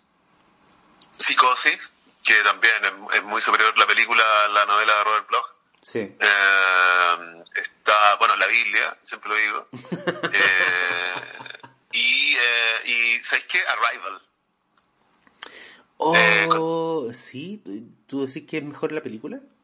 Eh, hay un, eh, sí, pues o sea, con todo lo bien que me cae Ted Chang, que, que, un, que un narrador brillante y como que tiene como esta idea que terminan deslumbrando mucho, como, como más o menos como cuando uno se maravilla con los cuentos de Stanislav Lem. Así como, como hay una idea aquí que, que, que es demasiado nueva y demasiado no sé qué. Eh, mira, el cuento original en el que se basa Arrival, que se llama The Story of You. Sí. Eh, empezar, no tiene milico. Ya. No tiene la hija. Ya. Eh, eso. no, tiene milico, no tiene la hija. No sé. Es como, es como te perdiste como. Es como tomarse la cazuela sin la presa y sin el zapallo. no, tiene marcianos, son como dos hueones que van como una colina. Así. Eh, no, no, o sea, de, verdad como que, o sea, está toda la idea de que el lenguaje, eh, no sé, como eh, toda esta discusión acerca de la tesis Worf-Sapir o Sapir-Worf, acerca de, de que el lenguaje construye la realidad y que la percepción del mundo está medida por el lenguaje y que si el lenguaje es de otra manera, el mundo es de otra manera y por lo tanto si estos extraterrestres como que conciben, tienen un lenguaje que es no lineal y como eh, absoluto en términos temporales, ellos perciben entonces el espacio-tiempo como una especie de continuo, no tienen presente, pasado ni futuro, sino que tienen como una simultaneidad, yara, yara, yara. Pero no tienen la historia. Mm. El, cuento no tiene la historia que te hace enamorarte de, de, del, conflicto, del, concepto, ¿cachai? Sí, sin duda. Oye, Pato, para pa, cerrar, como ya la, la, última cosa, ¿por qué, ¿por qué crees que, o sea, porque más allá de, de, lo que hemos hablado de la, película y de sus méritos y todo, todo el asunto, eh, y más allá de las malas interpretaciones y de la gente que le hace barra a, Tyler Durden y de la gente que detesta la película porque hay gente que le hace barra a Tyler Durden, eh, más allá de eso, eh, yo siento que hay algo en la película, o sea, encuentro que está como... Yo no soy un gran fan de Matrix, pero puedo reconocer como los méritos de, como la influencia estética que tuvo la película. Ah. Eh, lo que me pasa con el club de pelea es que, aunque la encuentro muy relevante para entender el periodo y para entender como lo que se llamaba la angustia del fin de siglo, siento que no tuvo herederos, como que no hay, mm, no hay como, no, es como que tú digas como, bueno, de aquí salieron tales y tales películas, ¿cachai? Es una película como, como en el fondo es, es estéril, ¿cachai?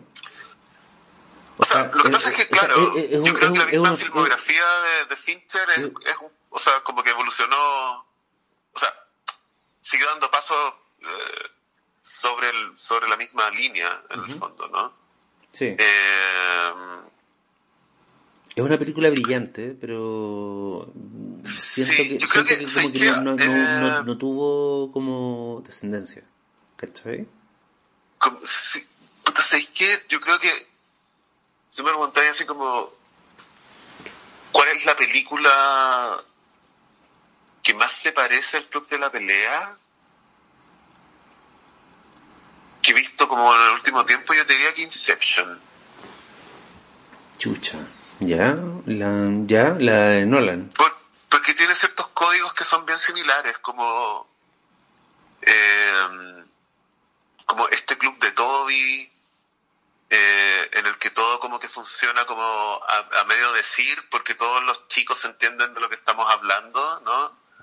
Hasta que aparece como, o sea, y hay, hay, dos hay dos figuras femeninas que son muy disruptivas en este en este orden, ¿no? Hmm. Eh, está eh, el personaje de Marion Cotillard, que finalmente es una fantasía de, de, Leonardo DiCaprio. Sí, y, y el personaje de la aprendiz. ¿El Page? que, que también es como, de alguna manera, como una voz sensata que viene de afuera. O sea, quiero decir, si estoy buscando así como parentesco, yo concuerdo contigo. No, me parece que no, me parece que no hay ninguna, así como que linealmente, digamos, ah, es que esto está en el club de la pelea. No. Pero, pero tirando, estirando un poco así como el chicle, yo te diría que hay una moral como oculta, como eh, digamos, eh, oblicua que comparten eh, el club de pelea y Oblivion, o sea, Oblivion, eh, Inception, eh, en el sentido de, de, que, de, que, de que hay un código eh, puta eh, entre los niños del club de Toy, nomás, ¿cachai? Mm. Eh, ¿Y sabéis qué? Y, cuando llega, o sea, como que todas las intromisiones de, del personaje de Marion Cotillard son intromisiones. Mm. Entonces, como, como, como, son, son molestas, oh, otra vez, otra vez mal, ¿no? Mm. Y no sé qué. Y es como que ellos tienen claro lo que hay que hacer para funcionar, excepto cuando aparecen las niñas. es como, es como esta, esta sospecha hacia la, hacia la mujer, ¿no? Esta desconfianza, este, este recelo, que finalmente es como una especie de, como de supresión del deseo, ¿no? Como, no, es, raro, es raro. Eh, tal vez podría elaborar eh, más sensatamente de esto como en algún otro momento, pero, pero, pero creo que, creo que hay un parentesco ahí que, que, que mirar. yo creo no quiero no quiero forzar la no quiero forzar la lectura porque tampoco creo que tenga que haber una relación directa entre lo que hace un huevo en el 99 y lo que hace 10 años después pero ah. encuentro que la relación entre eh, Tyler Durden y el narrador es muy parecida a la que hay en entre Zuckerberg y Eduardo Saverin en red social.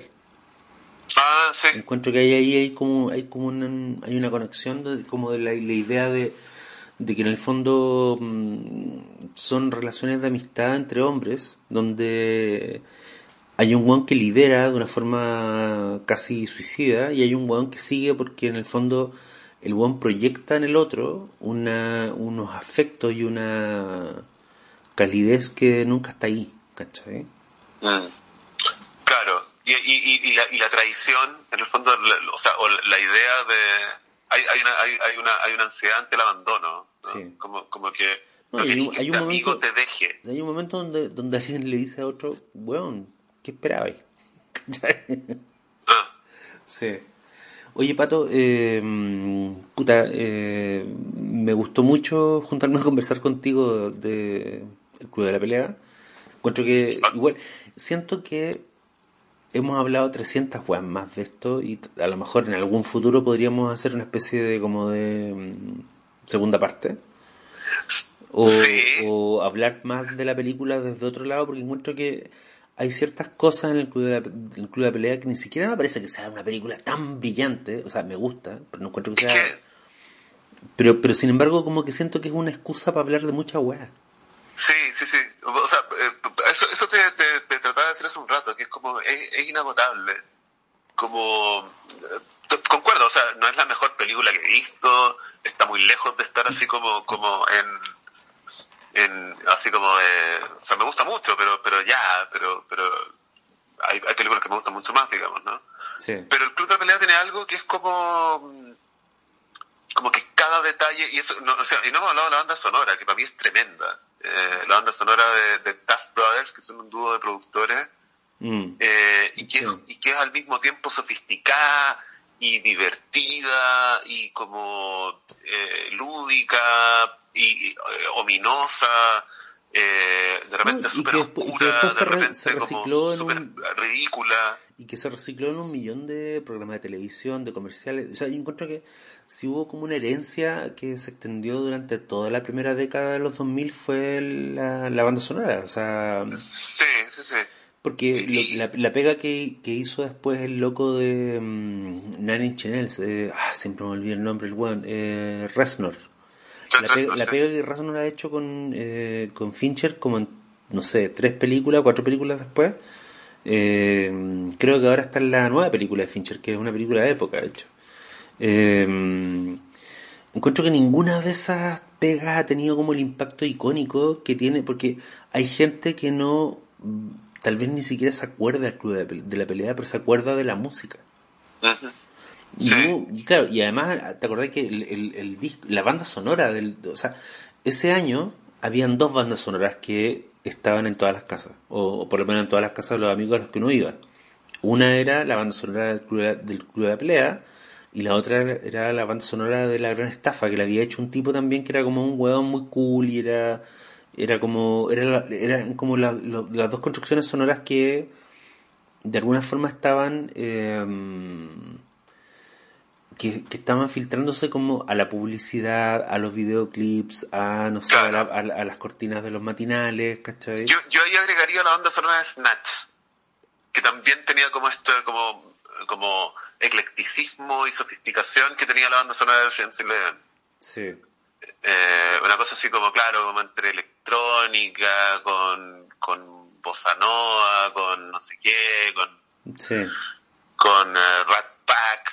Eh, Oye, mencionemos muy rápido que el, que el director de foto del Club de la Pelea, que es Jeff Cronenweth, él es el hijo de Jordan Cronenweth, que es el director de foto de Blade Runner. de Blade Runner. No está mal. Sí. No está, no está mal. Y aparte, Sí, después no. como que en, el equipo de arte del Club de la Pelea, como que hay un montón de personas que después se fueron a trabajar con Scorsese, puta, siguieron con Fincher, ¿cachai? O después se fueron como a series de, de HBO, pero fue muy fértil en términos como de que la gente que trabajó en el Club de la Pelea, eh, explotó por otros lados. Y también fue muy importante y encuentro, es muy loco porque, porque en ese momento, eh, como el perfil de actor que tenía serio, un weón como Edward Norton era infinitamente más importante que el perfil de actor que tenía Brad Pitt. ¿cachai?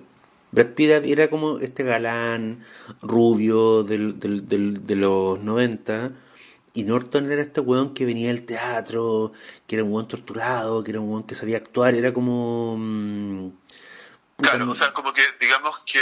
Era, era, era eh, Ryan Gosling, básicamente. Y Brad Pitt... Claro, como, como, que, como que eh, Brad Pitt había hecho Seren con, con, con Fincher.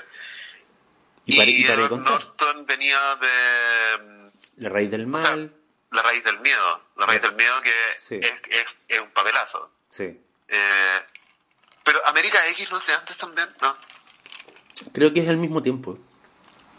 Eh, claro, entonces como que como que Van Norton tenía esta fama así como de como de niño prodigio, ¿no? Claro, porque era un buen que reescribía los guiones.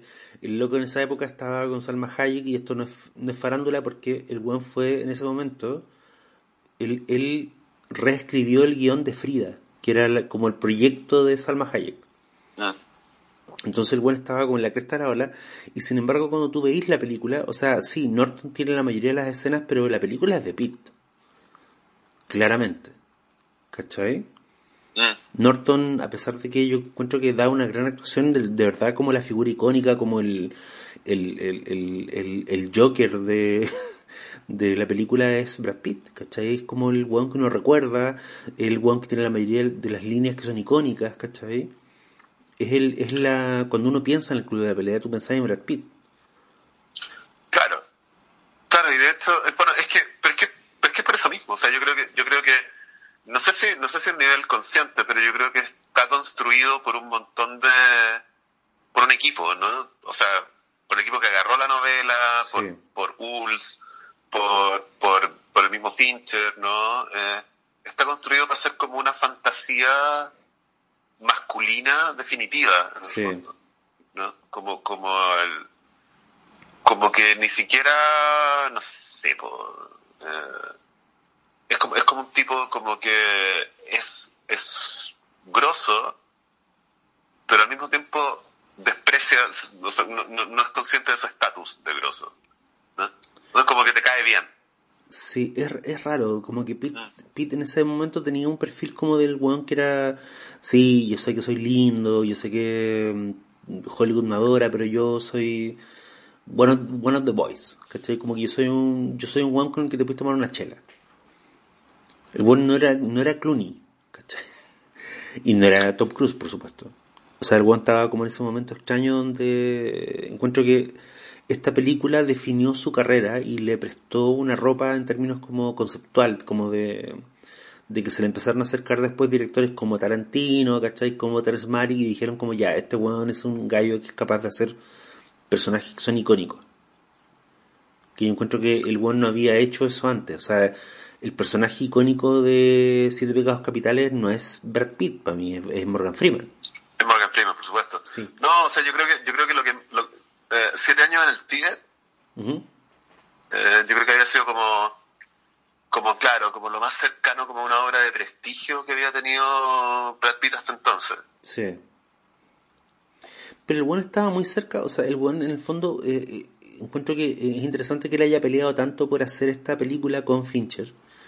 Y le haya prestado ropa al weón y haber dicho como, weón, si yo hago esta película si la dirige Fincher, y, y weón, debe haber sido una película muy rara de vender, muy difícil. ¿Cómo picháis esta weá? ¿Cachai? Loco, pero sí, o sea, llevamos dos horas hablando de esta weá y recién acabamos de terminar de contar el argumento. O sea, es, es, como. O sea, ¿cómo, cómo, cómo llegáis al, al, Porque además la película fue súper cara. Entonces, la idea de cómo los weones consiguieron que se financiara y que se hiciera, igual es ah. una. es casi tan interesante como la película en sí. ¿Cachai? Pero es interesante porque Pete, de alguna forma entendió que este era como una, un salto conceptual en su carrera y tal vez a la larga cuando se mm, termine como de mm, aclarar el panorama y, y, y en 20 o 30 años haya como una evaluación de la weá, tal vez va a ser una película de Pitt y no una película de Fincher. ¿Cachai? Porque sí, o sea, Fincher es un buen clave, o sea, es el director y, el buen puso mucho de él en ella. Pero yo no sé si esta es como la película en la que uno piensa cuando habláis de Fincher. ¿Cachai? Mm. En cambio, sí es como uno se acuerda y dice como, nómbrame los tres personajes o los tres papeles icónicos de Brad Pitt y uno dice como, ya no sé, el Club de la Pelea, weón, eh, Troya. Troya. ¿Sabes qué? Troya es bastante más, más conocida de lo que uno quisiera. Oye, no, pero yo, o sea, yo, yo lo digo con sorna porque, porque a mí no me gusta mucho la película, pero lo digo bien en serio al mismo tiempo. sí. Eh, sí. Sí. O sea, sí. Oye, Pato, ya te voy a dejar. Ya, por loco. Oye, Bueno. ha, sido, ha sido un agrado. Ha estado. Ah, eh, sí, lo mismo digo. Ha sido, ha sido muy entretenido conversar de esta película contigo. Eh, Eh, gracias por sí. darme tu tiempo y por venir de nuevo a Maula. Ah, el placer ha sido mío. Ah. O- ojalá, ojalá que haya gente que haya llegado hasta este momento del podcast. Eh, sí, ojalá. ya, vamos a despedirlo. Nos vemos. Bueno. Chao.